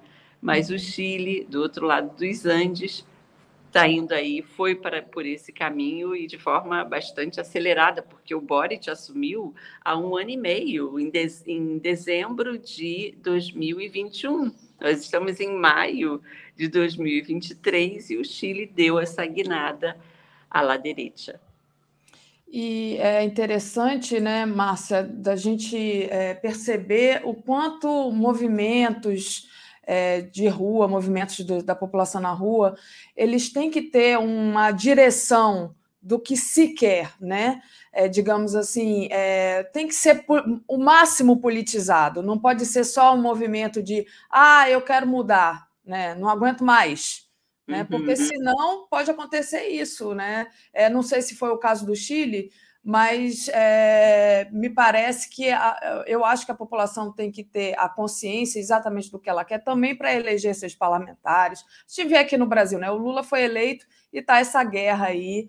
É, para o mercado continuar ditando a economia brasileira, enfim, porque o Congresso é extremamente é, de direita e toda essa guerra, esse governo em disputa que está aí. Mas é interessante essa questão é, da disputa em relação à Constituição que acontece no Chile. E aí você bota aqui falando da inflação na Argentina, né? É, essa inflação na Argentina, você traz algum ponto específico? Como é que, como é que essa história é, entra na, com a história do Chile? Explica para gente. Explico. Eu acho que é outro desafio para a esquerda e a centro-esquerda. No caso chileno, é por que, que a população chilena optou pela ultradireita e pela direita eh, depois de ter votado no Boric. Então, eles optaram pela direita e ultradireita para escrever a Carta Magna, porque rejeitaram a Carta Magna que tinha sido escrita pela, enfim, foi escrita e foi votada e rejeitada pela eh, foi a, a população rejeitou essa carta da esquerda. E, segundo o próprio Boric, o Boric reconheceu no Chile que tinha se eles tinham ouvido pouco os outros lados não tinham ouvido os eleitores de direita, é, de centro-direita, e acabou virando uma Constituição só de um setor. Na hora da votação, a população disse: não é isso que queremos. No caso da Argentina, o que está acontecendo é um ano de eleição presidencial. É, o primeiro turno será no dia 22 de outubro. Lembrando que antes, no dia 13 de agosto, os argentinos vão às urnas para as eleições primárias que definem quem as eleições definem quem serão os candidatos é, das alianças, das coalizões e dos partidos políticos. No caso da Argentina também, a esquerda, a centro-esquerda, está sendo questionada, porque a inflação, o governo de Alberto Fernandes não está conseguindo resolver a inflação. Ele vai ter influência no voto, não existe a menor dúvida disso. A inflação de abril foi de 8,4%, só a inflação de abril. E nos 12 meses entre abril de 2022 e abril de 2023, a inflação chega a 108%. Então, a reclamação dos argentinos é permanente contra os rumos da economia. E o governo ainda não mostrou como vai resolver essa situação. O ministro da Economia, Sérgio Massa, claramente quer ser candidato à presidência, mas a inflação vai ser um problema para ele, mesmo ele sendo do peronismo, mesmo tendo, está sendo sinalizado que ele conta com apoio forte do peronismo, de setores do peronismo. Então, eu acho que o, o nosso, se fosse possível dar um título no nosso papo de hoje, é como a esquerda é, pode fazer para reconquistar o eleitor tanto no Chile como no caso da Argentina, porque é o que está acontecendo hoje. Nas palavras do Boric, o Boric disse: Eu espero que a ultradireita e a direita, na hora de fazerem a Carta Magna, não cometam o erro que nós cometemos. Dizendo, sugerindo, ficamos encapsulados só no nosso setor, não ouvimos o outro lado e acabamos sendo derrotados nas urnas para escrever a, a mãe das leis, né, que é a Constituição Nacional. Então, a Argentina também está nessa situação, é, digamos assim, delicada. Como você vira esse jogo? Como é que você reconquista o eleitorado? Foram realizadas até agora na Argentina, as eleições provinciais são separadas na Argentina da eleição presidencial em várias províncias.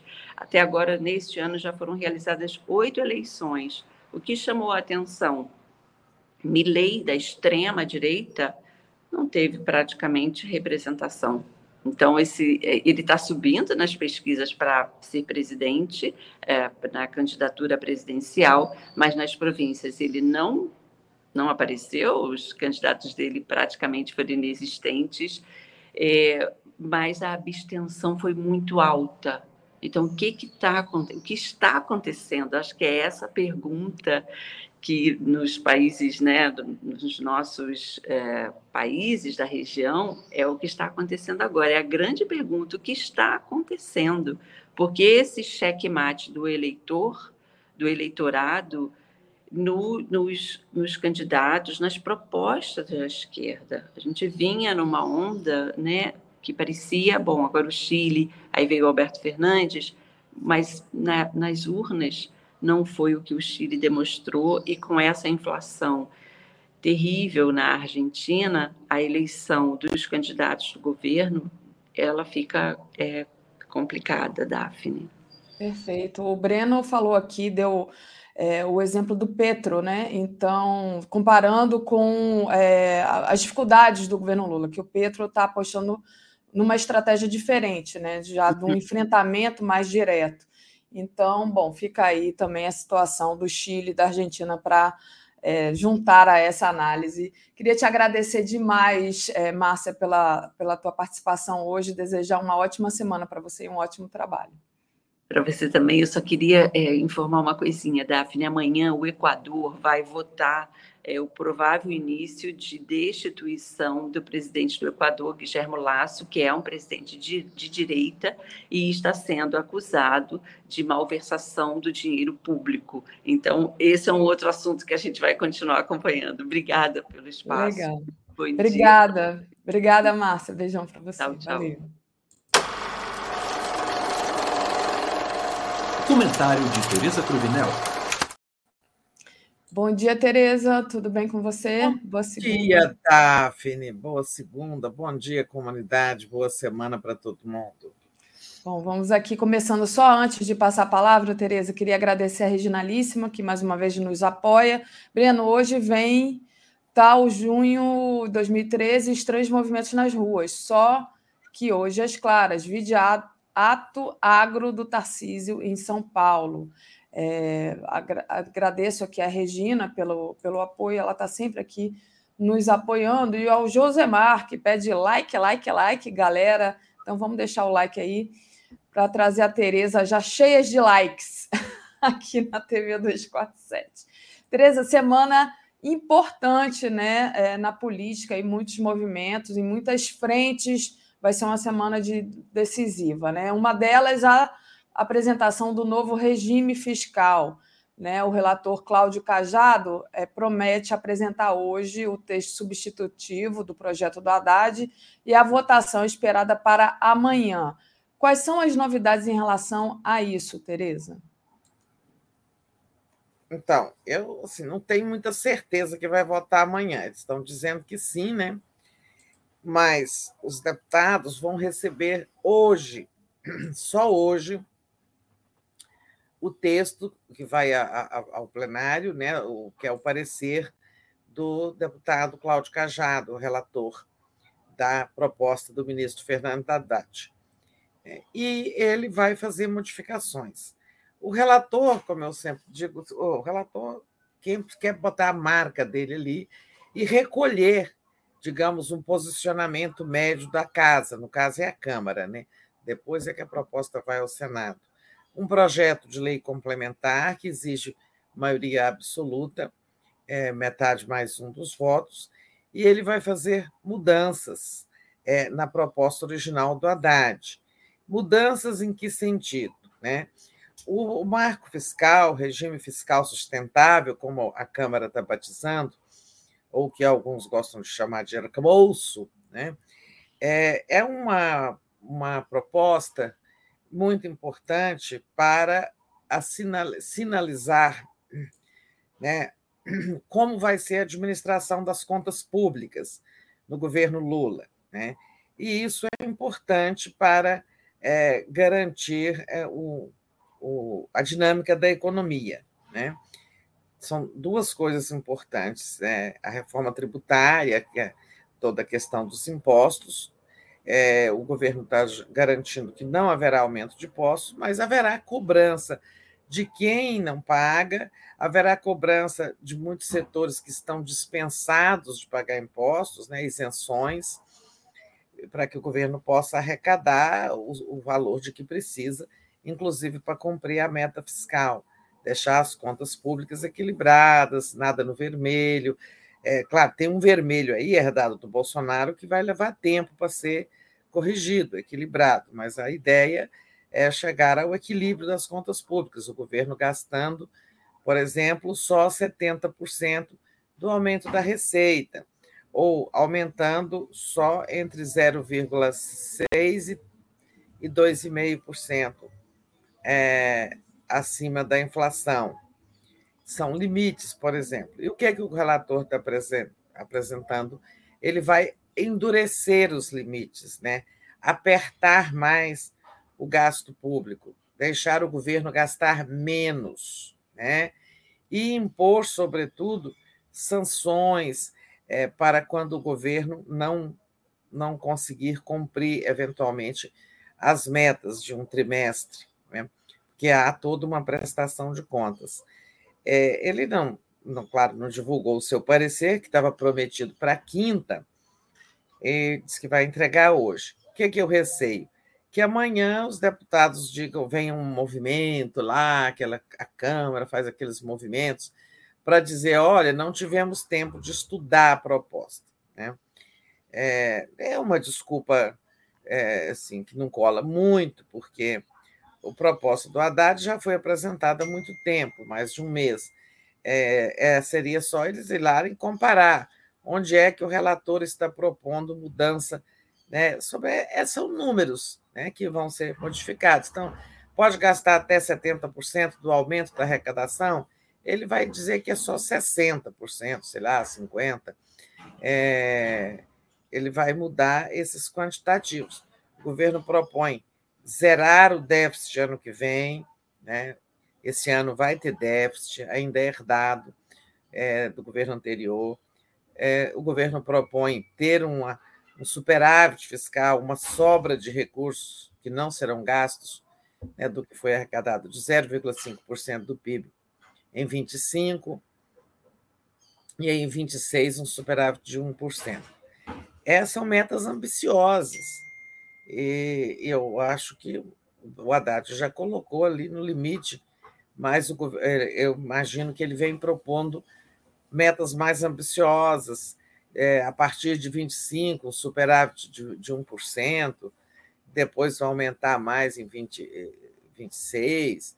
Não sei, é, eu não sei os números, ninguém sabe os números que ele está propondo ali, é, mas virão mudanças que eles estão chamando de enforcement, né? E a, até a Glaze, o, a Glaze Hoffman, presidente do PT, e o deputado Lindbergh, encontrei com eles, nós estávamos comentando isso, eles, olha, enforcement é para ficar disfarçado, na verdade é um enforcamento, um enforcement, porque isso, assim, se ele vier com um endurecimento muito grande, enforca o governo, né? deixa sem espaço para respirar, para gastar, para fazer políticas públicas, para fazer investimentos. Né?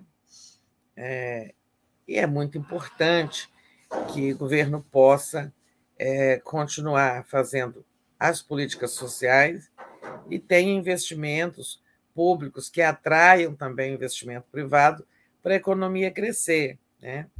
porque é aquilo que a gente vem dizendo, e o Lula sabe muito bem disso. O Lula tem clareza disso, de que o governo dele precisa ter êxito econômico para ter sucesso político também em 2026, seja na eleição presidencial, seja quem for o candidato, Lula ou alguém apoiado por ele, né? Porque só políticas sociais não garantirão, digamos, o, o apoio, a força do governo para chegar às urnas em 26 em condições de evitar que a extrema-direita volte ao governo, né? porque é isso que está escrito. Hoje não tem nenhum. É, hoje a gente tem dois, duas grandes forças eleitorais no Brasil. Né? É, o lulismo, todo que circula, gravita em torno do presidente Lula, e o bolsonarismo. Né? Nós vimos nesse fim de semana é, umas imagens numa praia no Rio de Janeiro, não sei se foi na Barra, né? E o Bolsonaro na praia lá, as pessoas festejando, ele continua tendo força, né? Eu acho que ele, os escândalos, todas as coisas que estão sendo reveladas sobre o governo Bolsonaro, sua natureza golpista, autoritária, sua natureza corrupta também, é, tudo isso aí corroeu um pouco a base do Bolsonaro, mas não nos iludamos. Ele continua sendo a segunda maior força do país. Né? E, então, é preciso, o governo precisa se fortalecer. E só com políticas sociais para os pobres, ele não faz, não conseguirá fazer isso. Você tem aí o Bolsa Família e tem é, outras políticas sociais que beneficiam os mais pobres, né? mas o eleitorado não é composto só por, pelos mais pobres, eles são maioria, mas o eleitorado inclui aí várias frações de classe média, classe média baixa, baixíssima, média média, média alta, e vai indo e tem as elites, né? etc. Então, o governo precisa. É, e, e esses aí não são alvos da, da, das políticas sociais, eles precisam ser digamos, conquistados com é, resultados econômicos. Resultados econômicos que geram emprego, geram renda, é, melhoram os negócios. Nós estamos no estado, no Brasil, nesse momento, com esses juros estratosféricos, que é o outro calo do governo, né? o governo está ajeitando do seu lado as contas públicas, né? com a reforma tributária e com a, a, o marco fiscal. Agora, o outro problema, outra, a outra trava no desenvolvimento da economia brasileira, são esses juros estratosféricos de 13,75. Esses juros estão num ponto tal, travam a economia de um modo tal, que as pessoas não conseguem vender um carro usado. Tá? Não conseguem vender um carro usado porque o dinheiro está no banco, engordando.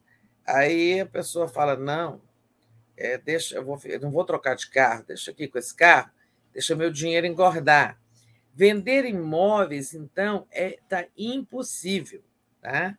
Ninguém, a não ser aquela pessoa que tem um dinheiro e ela paga aluguel, ela fala: ah, eu vou sair do aluguel, vou comprar um imóvel próprio.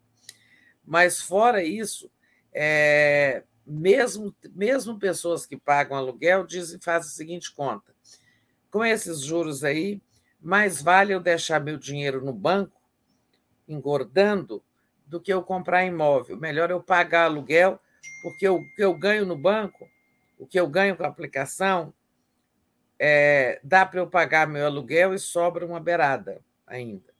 Então, com isso, mercado imobiliário, zero. E investimentos, abertura de novos negócios, abertura de uma empresa, de um comércio, de uma fábrica, algo que gere emprego e renda, isso também não acontece. Melhor deixar o dinheiro engordando no banco. Então, a economia fica assim, né? tudo meio parado. Vamos ver, né? Nós temos aí, agora só em junho, que tem reunião do Copom, para a gente ver se tem algum movimento de baixa dos juros. E por tudo isso que eu estou falando, é que é muito importante a esse movimento dessa semana. Né? Hoje, a apresentação do relatório, e amanhã a primeira tentativa de votar o marco fiscal. O, Arthur Lira está dizendo, ele tá, conversou muito, o Haddad fez uma boa costura política, teve no Congresso, conversou com todo mundo. O Lira, que é o rei da Câmara, está dizendo que não, que nós não vamos tratar o marco fiscal como questão de governo ou oposição. O marco fiscal é uma coisa importante para o país será tratado, será votado como uma política necessária para além das divisões políticas político-partidárias. Né? Mas, na prática, a gente sabe que não vai ser assim, que o PL do Bolsonaro, por exemplo, com seus 99 deputados, eu acho que eles vão votar contra, eles não querem a economia bem. Né? É, é, o Bolsonaro passou os quatro anos dele com o Paulo Guedes ali, com feijão com arroz, sabe? Evitaram recessão, movimentos é, muito negativos, mas também não cresceu, ficou ali no feijão com arroz, né? Ficou andando de lado a economia. Agora, é, isso não dá mais. O Brasil precisa de dar um salto. Esse é o desafio principal do presidente Lula por isso, a importância, a relevância dessa votação marcada para amanhã, talvez para quarta, mas era importante que terminasse, essa, que essa semana acontecesse, que aconteça é, a votação do marco fiscal. Perfeito. Tereza, é, só para ilustrar o que você falou do aquele ponto do, do preço dos imóveis, né? É, a gente está vendo que teve a queda daquele IGPM, né, que é, é, é um índice tradicionalmente usado para corrigir os contratos de locação, está negativo pela primeira vez desde fevereiro de 2018. Então, quem estiver morando de aluguel, não deixa aumentar, não, porque não dá para aumentar, tá, tá baixo o negócio. Só para ilustrar aí um pontinho que você falou. Pois é, é assim, está tudo meio parado. É. Agora, nesse meio, é, nesse mês é, de maio, ainda, ou, não sei, pode tardar um pouco, mas o governo vai tentar dar uma sacudida econômica aí, lançando esses projetos, do que eles estão chamando de PAC 3, projetos que estão sendo preparados né, de infraestrutura. É, o PAC 3, é, isso, obras, a gente sabe que são um, o tipo de atividade econômica que gera muito emprego. Né? É, Vamos ver o que acontece aí com o PAC 3. Tentei trazer aqui já mais de uma vez né, a ex-ministra, secretária executiva da Casa Civil, é, Miriam, Miriam Belchior, ela está muito, muito, muito, digamos, encarregada desse plano de obras, né, que será o PAC 3, que será muito importante para sacudir a economia mas ela é ocupadíssima, ela trabalha muito, não conseguiu vir até agora, mas tá, nos prometeu uma entrevista agora de manhã. Maravilha. Lia Oliveira mandou aqui um superchat para a gente. Obrigada, Lia. O marco era justamente para superar o teto.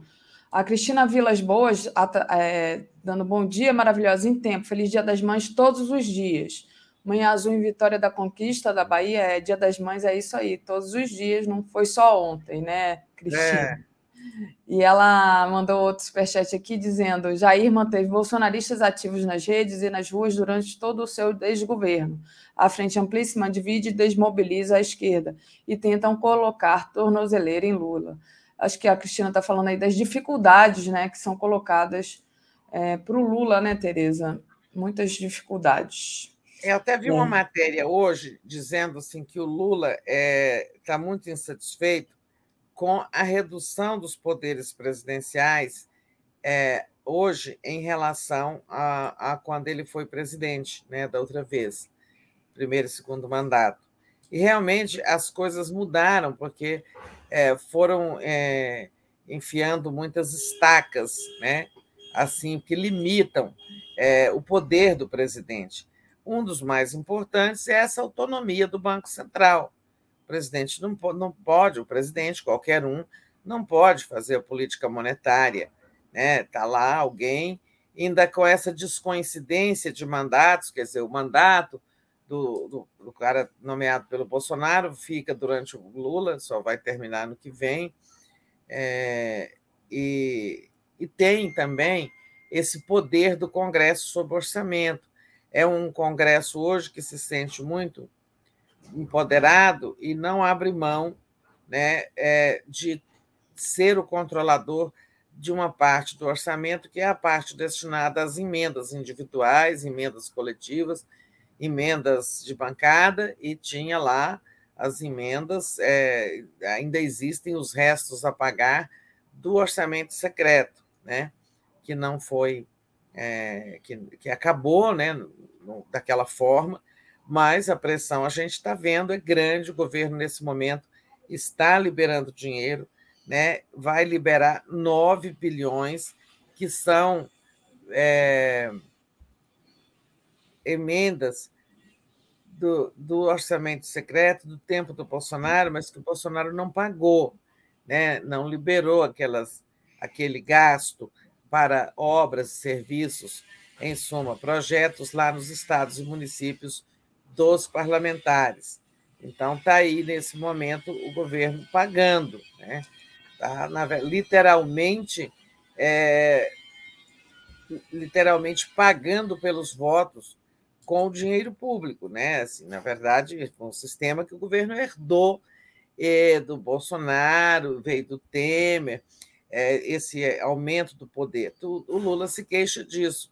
Ele tinha um Congresso mais amigável, e você distribuía, fazia o chamado presidencialismo de coalizão, montava uma coalizão, né, uma aliança de partidos, e o presidente distribuía cargos, ministérios e cargos no governo, e assim funcionava o, parlamentar, o presidencialismo de coalizão.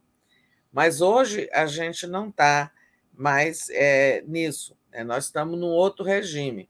Não basta fazer a coalizão, e entregar parte do governo para os aliados. O, Jefferson Miola escreveu um artigo chamando aí de deputadocracia, né? que esse regime é a deputadocracia, em que o presidente é o presidente, mas os deputados mandam muito no governo quando controlam esse pedaço do orçamento. Eu diria assim, eu estou até procurando uma palavra, deixou, acabou o presidencialismo de coalizão, né? E agora estamos no presidencialismo é, de gestão, sei lá, é, de imposição, né? É, porque eu, é, ou se a gente quiser, isso é um semipresidencialismo ou um semi-parlamentarismo, né? Mas eu gostei da palavra do Jefferson, deputadocracia. É, é o, o texto dele, o, o artigo dele é Limites da Articulação Política no Sistema Deputadocrático de Arthur Lira. Muito bom. Pois é. Então, é, é o Lula se queixa muito dessas. É, é, se queixa, sim, né? publicamente ele nunca falou, mas é claro é, ele governava com muito mais poderes, com muito mais liberdade né, no passado. E o Arthur Lira vive dizendo: 2023 não é 2003 nem 2010. Né? 2023 temos um Congresso protagonista, temos um Congresso empoderado, etc, etc. Bom, nós sabemos disso, Arthur Lira. O problema é que é, e, é, isso é assim, né?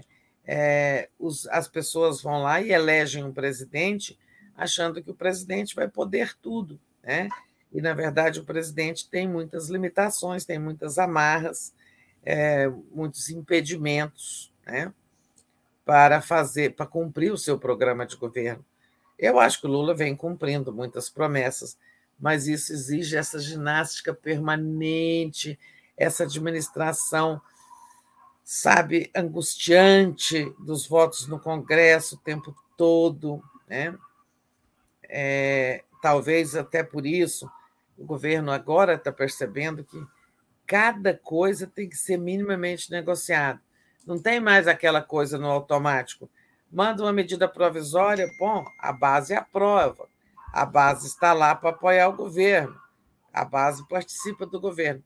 Não é mais assim cada vez que se põe uma matéria no Congresso, tem que negociar voto a voto, tem que pagar pedágio, liberar emenda, nomear paniguados. Esse regime piorou muito. Né? Esse, essa, esse presidencialismo brasileiro mitigou muito os poderes do presidente da República, piorou muito né? a, a, a digamos, possibilidade de governar do, do governante, do, do presidente da República. E é difícil, né? Como retroceder, como ir corrigindo isso. Perfeito, Tereza. Tereza, deixa eu aproveitar e pedir para o pessoal deixar o like e compartilhar essa live, é bem importante. Tá? Quem puder, faça uma assinatura solidária em Brasil247.com barra apoio. Bom, você, você falou aí da apresentação né, do, do marco fiscal. E eu queria saber agora é, sobre a CPMI do golpe, né? Quando que começa? Porque estava é, marcado para começar já essa semana, né? Marcelo Auler, que está aí, é, até disse que ah, eles estão pegando ali, está se descobrindo muita coisa em relação aos militares, e isso pode, isso também é mais um fator para se atrasar ou para que não se realize essa CPMI. Se não tiver CPMI, eu quero a devolução do Marcelo Auler para o Rio de Janeiro, só digo isso, tá, Tereza? Imediato. Passo para você. Vai começar essa semana? Qual é a novidade aí? Qual é a expectativa? É, é assim, eu acho que enquanto não votar o marco fiscal, é, as forças governistas não vão deixar é, aquilo funcionar, essa CPMI funcionar e tal. Mas pode ser essa semana. Se o marco fiscal for votado e aprovado amanhã, é um turno só, nada impede que na quarta essa CPMI é, comece a trabalhar. Mas pelo menos essa matéria de tamanha relevância, é, o governo quer preservar, né, blindar de marolas e tal. Então, vamos ver como acontece.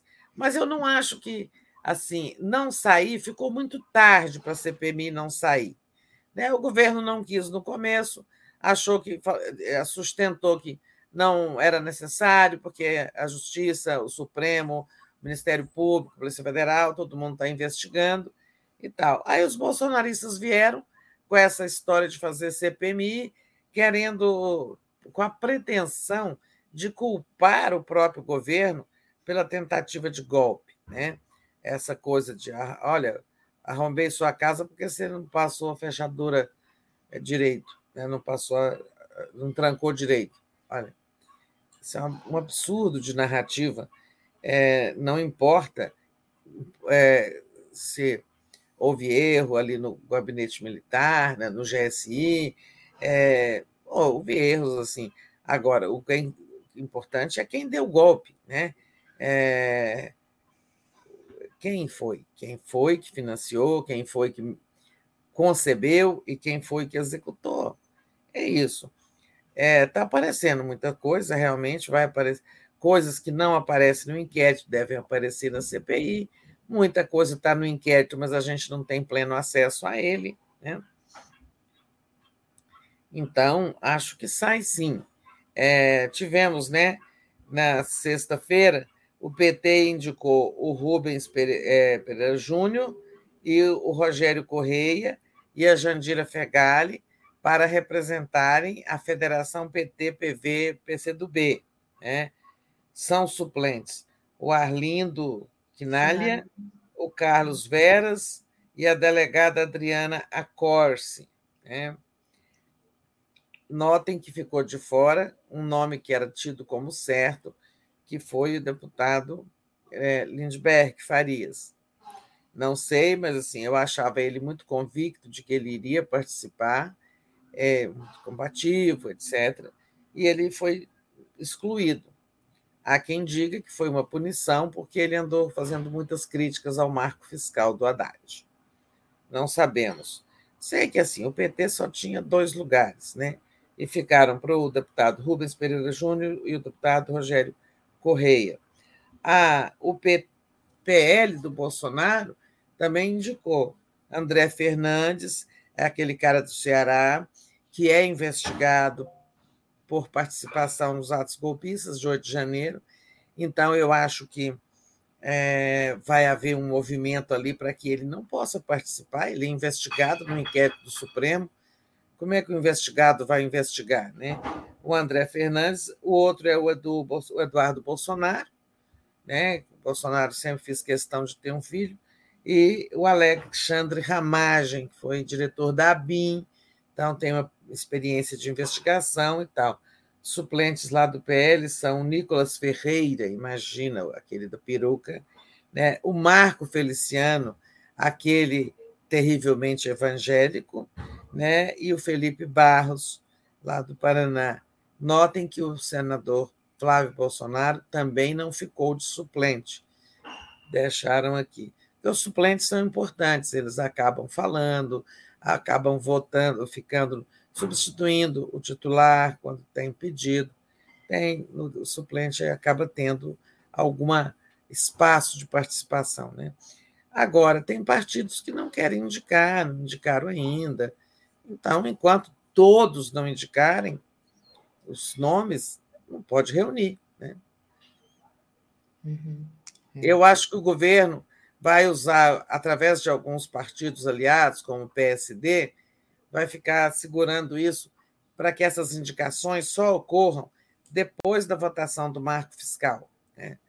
É, que é só um ofício para a mesa do Senado, indicando, para o presidente do Congresso, indicando os nomes. Né? Mas se um partido não fizer isso, ficar segurando os nomes até a votação do marco fiscal, acho que isso vem em encontro do desejo do governo, que é evitar marola antes dessa votação tão importante. Perfeito, Tereza. Tereza, então aproveito mais uma vez, peço para o pessoal que está nos acompanhando, as pessoas deixarem o like e compartilharem aqui essa live que é muito importante, né?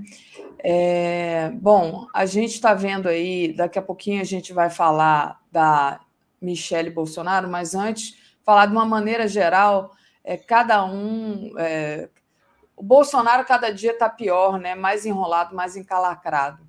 É, o, o CGU concluiu que os sigilos impostos pelo ex-presidente estavam ligados ao uso eleitoral do Estado. Estou aqui com a matéria da Folha de São Paulo. É, CGU vê indício que Bolsonaro usou máquina é, É, revisão de sigilo de Bolsonaro aponta uso de Estado do Estado nas eleições de CGU. Então, tá aí, né, Tereza? É, a gente já sabia disso, mas claro. o CGU agora é, apontando aí essa, mais essa irregularidade, mais uma coisa que é, depõe contra o Bolsonaro. Bolsonaro nunca impôs o sigilo por uma razão de Estado, por uma, sabe, é, por uma questão de interesse nacional, né? Por exemplo, vem lá o sigilo sobre aquele inquérito, é, aquele processo administrativo lá contra o Pazuello, né? Por quê? Porque o Pazuello usou o Estado né, para o negacionismo. O Bolsonaro fez uma aposta errada. Ele achou que a população brasileira ia embarcar em massa no negacionismo da pandemia e depois da vacina. É, então, assim, a conclusão da CGU é, é aquilo que nós já sabemos. Sigilo sobre quem ganhou, é, quem fez empréstimo consignado. Claro, isso foi uma forma de tentativa, foi uma tentativa de comprar votos, é, permitindo que as pessoas que já ganhavam 600 reais como única fonte de renda ainda ia comprometer boa parte disso para pagar a prestação do empréstimo, né? é, mas era uma forma de comprar voto, e assim por diante, quando ele põe na caderneta de vacina dele, é, tudo que ele fez, esse, esse abuso é, da medida de sigilo, é, foram sempre pensando em ganhar a eleição, em usar a máquina para ganhar a eleição. Até aí, nenhuma novidade, é o Bolsonaro que nós conhecemos. Eu fico impressionado aqui com tantas revelações macabra sobre o bolsonarismo, ele ainda tem apoio, ainda seja é, ovacionado em praia de domingo. É verdade. O, a Deise Costa, falando da CPMI, né? O investigado vai investigar coisas de bolsonarismo. É exatamente, né? Um beijo aí para Cristina Vilas Boas, que também é, mandou aí, uma, eu vi umas mensagens dela, sempre presente com a gente. Exatamente, muito bom, Tereza. Bom, falando agora de Michele, né? é, a mais. Ontem eu falava aqui no Bom Dia, eu fiz o Bom Dia sábado domingo, e eu falava ontem que é incrível, né? Aparecendo todas essas denúncias das despesas de Micheque. É, a gente sempre achou que a corda ia arrebentar, a corda fraca do Bolsonaro ia ser do lado dos filhos, mas está arrebentando aí para o lado da, da Michelle, né, Tereza? É, Quem então, diria, né? É. é. A Michelle, que tinha suas contas pagas por uma empresa é, favor, é, favore, por, favorecida pelo governo, né? segundo teve o, é, o áudio apurado do ex-ajudante de ordens Mário Cid, que foi obtido pela Polícia Federal. Né? Você colocou aqui Santa do Paoco, né? lembrando que de, é, disse a Glaze Hoffman, chamando a Michelle de Santa do Paoco. E também é, tem é, uma matéria que está aqui na nossa home falando que o próprio Marucide fez depósitos em dinheiro vivo para Michele Bolsonaro. Né? Apareceu essa hoje, então. É, e aí aquela coisa, né? Aí cadê o cheque do Queiroz? A gente tem aí vários indícios que Michele era santa do pau oco, como disse você, e É, corrupta. Isso é corrupção, completou a Glaze.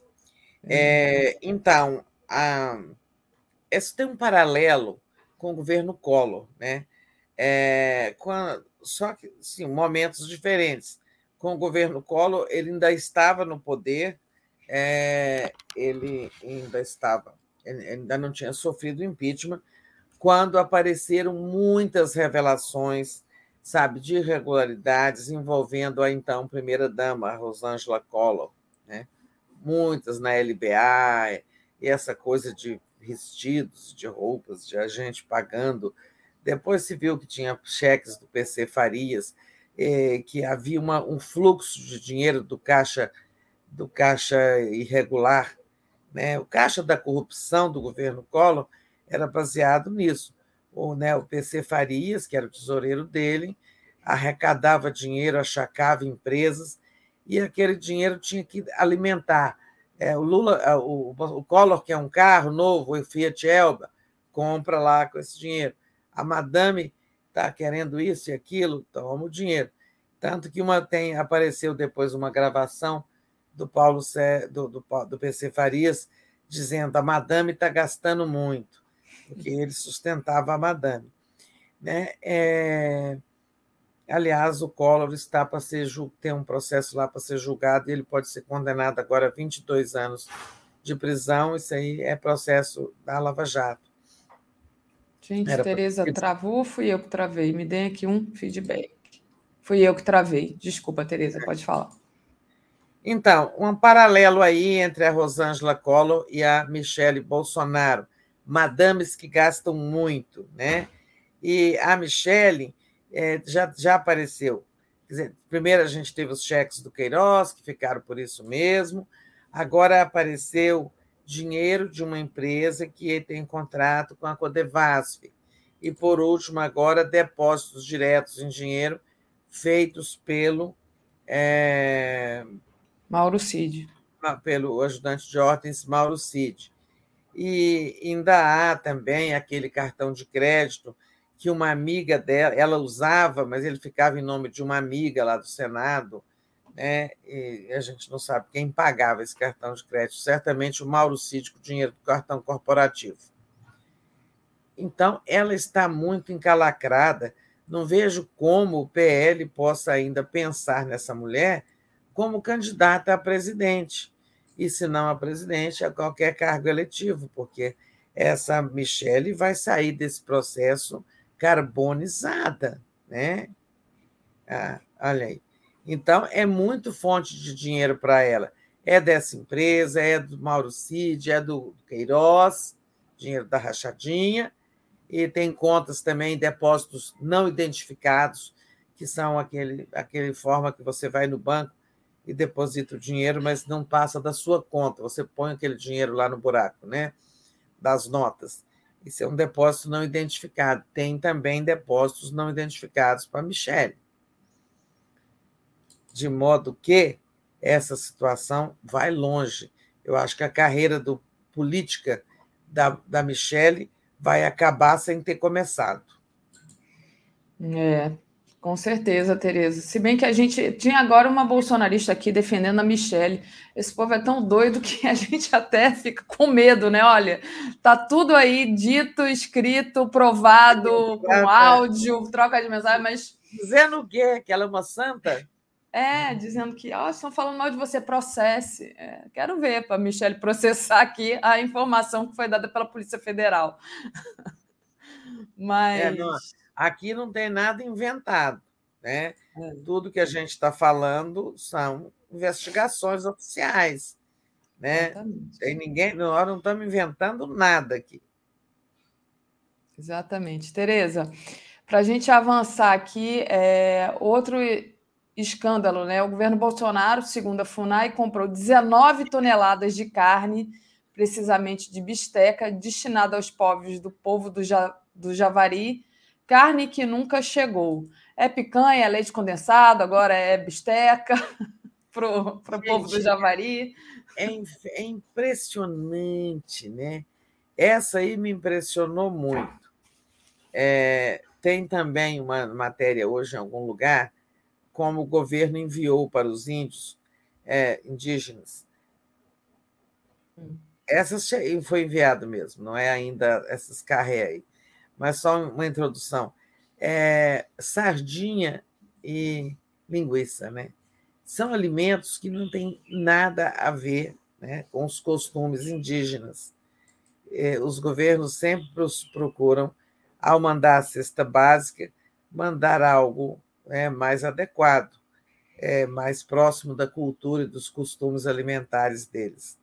Agora, sardinha, linguiça, e deve ser aquela linguiça que não precisa pôr na geladeira, sabe? Aquela seca, né? Cheia de conservante. Então, é, é, agora, essas é, 14 toneladas, né? É. 14 são 14. Toneladas. Isso. Gente, 14 toneladas são 14 mil quilos, né? 14 mil quilos de carne, de bisteca de porco, né? E nunca chegou. Olha, que fim levou? Foi comprado? Mercadoria foi entregue? Foi 14, não, foi 19 toneladas, foi um pouquinho mais ainda. Olha 19 só, 19 mil quilos, né? Isso lá exatamente para os indígenas da região do Vale do Javari, ali foi onde foram mortos Dom e Bruno, onde teve muito conflito, a FUNAI está lá, e também para Yanomamis, né? mais na, lá no norte de Roraima. Então, é, aí a gente fica pensando assim: bom, dinheiro foi empenhado. Empenhado é quando sai o pagamento para a pessoa depois dela entregar a mercadoria. No serviço público funciona assim. Se essa verba foi empenhada, como a matéria diz que foi, de duas uma. Ou alguém recebeu essa carne e ela foi desviada, né? ou então eram compras de mentirinha. Né? A gente faz de conta que te comprou, você faz de conta que entregou, e a gente divide esse dinheiro, né? que é roubo direto do dinheiro do Estado em nome de socorrer os indígenas. Né? Olha, tem tanta coisa debaixo desse tapete para sair ainda que a gente não deve se assustar com nada. Tem muita coisa ainda para ser revelada. Mas todo dia a gente fica pasmo, né? Essa aí, os indígenas lá vivendo uma situação de penúria, de subnutrição, né? gente que morreu, é, índios que morreram de subnutrição, e 19 milhões de 19 mil toneladas sumiram, né? O governo pagou e a gente não sabe que fim levou a carne. São coisas impressionantes que esse governo fazia. Verdade, Tereza. É verdade. E cada dia, como você disse, aparece um escândalo diferente, né? Tereza, a gente é, deu conta aqui do, do nosso proposto, é, mas eu vi aqui que você escreveu sobre o trabalho escravo, né? Deixa eu colocar aqui o seu artigo na tela sobre o aumento do trabalho semi-escravo, na verdade. Né? Nos primeiros quatro meses de 2023, os estados com maior número de casos foram Goiás, com 372 pessoas encontradas em condições de escravidão.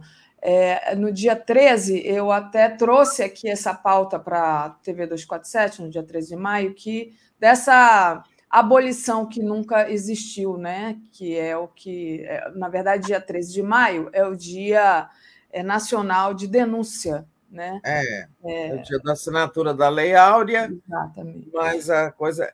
Eu usei a palavra semi-escravo, porque é análogo, né, a expressão correta é análogo à escravidão, mas fica muito grande. Aí pensei que dava problema de diagramação aí na página mas é verdade. É, esse ano, né, por que, que aumentou? Né?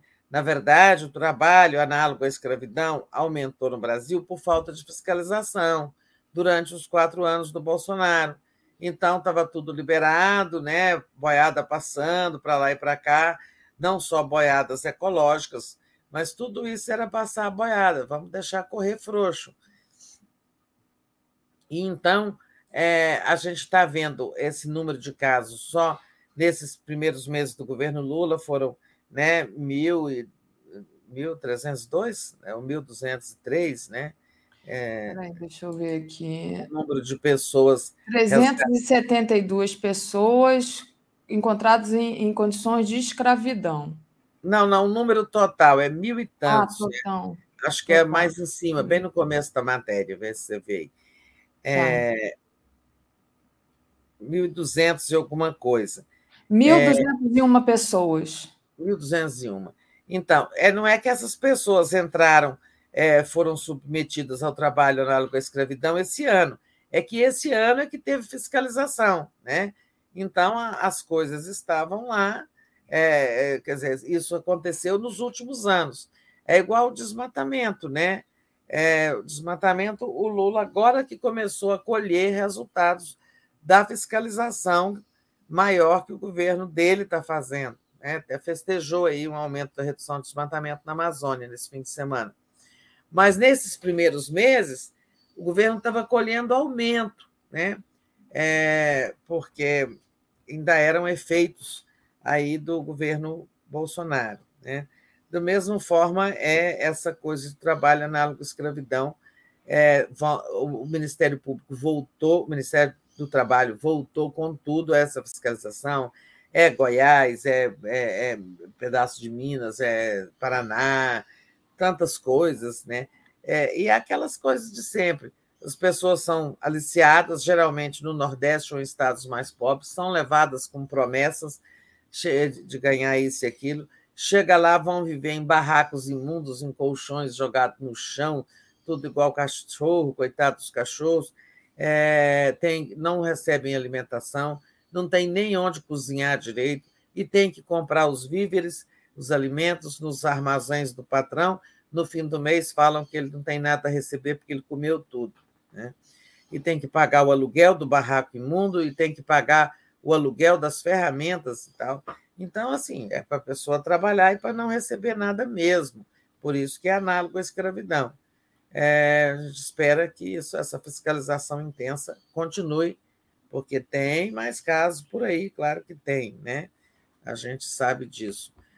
Olha, Daphne, é, tem também, essa semana vai ter novidades na questão aí do escândalo nas apostas de futebol, né? Hoje, o governo deve apresentar, deve enviar ao Congresso uma medida provisória, é, regulamentando essa atividade da aposta eletrônica, uma atividade que vinha correndo solto na internet. Né? Essa medida provisória vai criar regras, vai é, criar uma secretaria exclusiva para fiscalizar isso, controlar isso, pelo menos até que essa atividade entre nos eixos, porque ela estava aí solta no mundo. Né? Houve uma lei em 2018 que autorizou a existência disso, mas não teve depois uma regulamentação posterior e minúcias. Né? Então, vem aí hoje a reforma, a medida provisória do governo, né, criando, é, inclusive, uma secretaria especial para fiscalizar.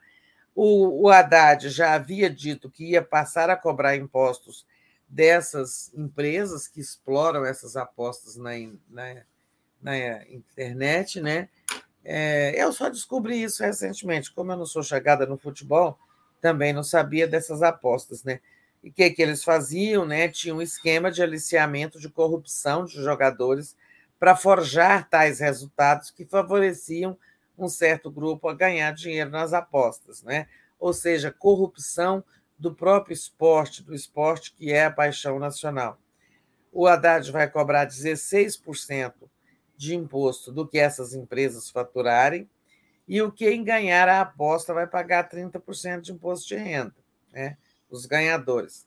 Esse dinheiro tem um pedacinho aí para o Fundo Nacional de Segurança Pública, para o Fundeb, que é o Fundo de Financiamento da Educação Básica, né, para os próprios clubes, para a Seguridade Social.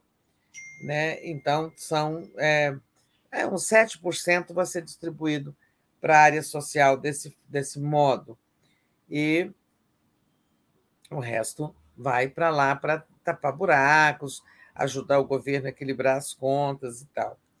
E, ao mesmo tempo, hoje, começará a funcionar efetivamente o inquérito que a Polícia Federal, o ministro Flávio Dino, mandou a Polícia Federal abrir na sexta-feira. Mas aí não, só houve a ordem. Hoje mesmo é que deve ser montada a equipe, quem são os delegados e agentes da Polícia Federal que vão atuar. Então, nós vamos ver muitas revelações doravante, né? É, até a gente entrevistou o Glauber Braga, o deputado Glauber Braga, na sexta-feira à noite, e ele vai para essa CPI.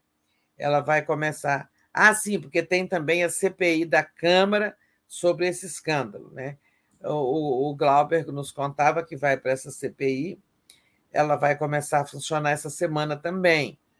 É, o, há quem diga que os primeiros convocados serão os deputados, os jogadores, né? O Glauber, propriamente, acha que não, que deve começar pelos empresários, quem estava ganhando dinheiro com isso. É, começar por quem tem interesse econômico nisso. O, o, o jogador ganhava lá 50 mil para, sabe, cometer uma falta, cavar um cartão amarelo, vermelho, não sei o quê.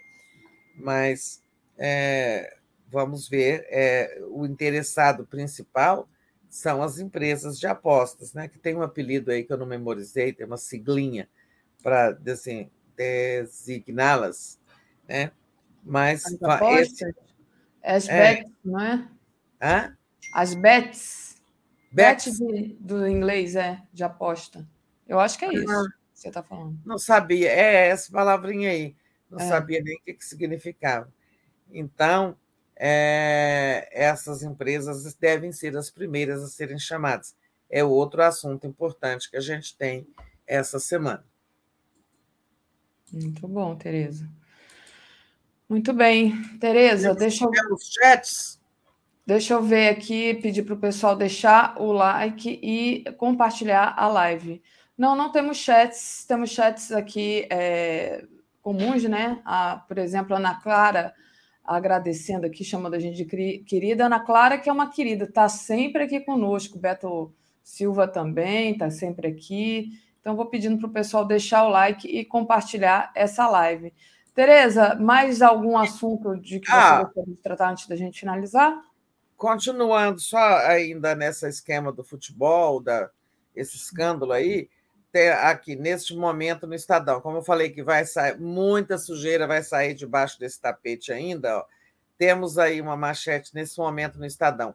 Pix de 40 mil liga esquema de apostas a empresário que circula na elite do futebol. É, Clebinho Fera é esse empresário, e ele aparece como destinatário de sinais pagos a Pedrinho do Atlético e Sidney de, de Cuiabá e tal. Em suma, lambanças né, é, muito grandes vão, vão aparecer envolvendo muita gente importante do futebol. É melhor a gente fazer essa limpeza agora, né? vai enlamear muita gente, vai enlamear muito jogador, algumas carreiras podem ser prejudicadas, né? mas é melhor do que permitir que o esporte nacional, o mais importante esporte nacional, seja, é, digamos, definitivamente é, desmoralizados, né? com, é, suma, a consolidação de um esquema de corrupção que faz com que as pessoas vão perder o amor que elas têm pelo futebol.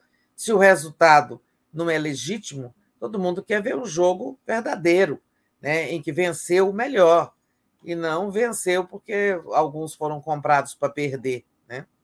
Sim. Tereza, deixa eu falar aqui, Rosângela, Rosânia, é, de Moraes, pode mandar um e-mail para mim que eu encaminho é você para Tereza, é dafne.brasil247.com.br ou então para o contato arroba brasil247.com.br. Tá? Dafne, meu nome com F mudo.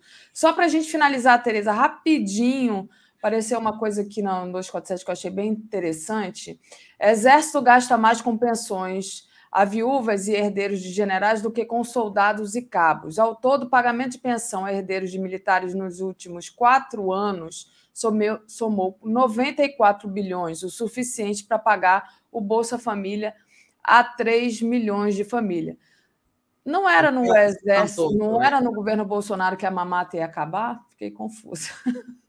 É, a mamata ia acabar, mas é, então a, é esse sistema de pensão vitalícia é, é, eu acho que das, das viúvas permanece, né?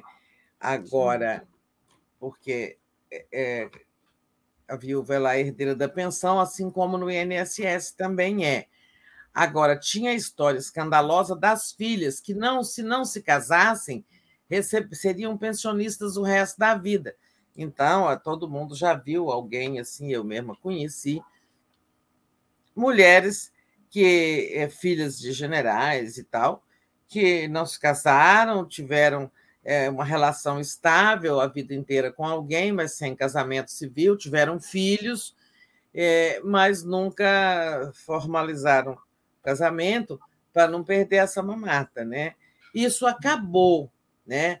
Mas acabou, só que como a lei não pode tirar direito adquirido, acabou para frente. Mas existem ah. ainda milhares que têm esse direito adquirido, que estão recebendo, né, ao ponto de ser, do jeito que você falou, gasta-se mais com isso do que com soldados e cabos.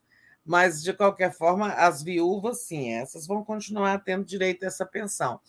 Mas aquele esquema horroroso das filhas, que eram solteiras eternas, sabe? Uhum. É, e, e, aí você via o seguinte: eles são tão conservadores né, é, nos costumes, os militares, e, no entanto, as suas fi as, as filhas é, de, de, generais e militares de alta patente que morreram, elas fazem isso, entende? Uma vida. É, não que eu tenha nada contra o casamento, ah, não que eu seja defensora do, do casamento formal, né? tem que ser no civil. Não. O casamento é um casamento. Mas, na concepção deles, esses que morreram não gostariam que suas filhas vivessem numa união estável sem casar, mas elas fizeram assim para receber a pensão. Eu conheço um caso escabroso, tá? De uma. Vou contar essa história rapidinho, um minuto. A, viúva, a filha de um general, é, viveu anos, anos ali com o senhor, é, um rapaz, é, que até era mais jovem do que ela, teve dois filhos e tal. Nada também quando ser mais jovem, só um, um detalhe. Em algum momento, é só porque é, é muito comum isso. O homem mais jovem casa com a mulher, depois ele, em algum momento, ele também quer ter seus próprios filhos, sei lá, ou encontra outra, né? Em suma. Em algum momento foram se separar, tá?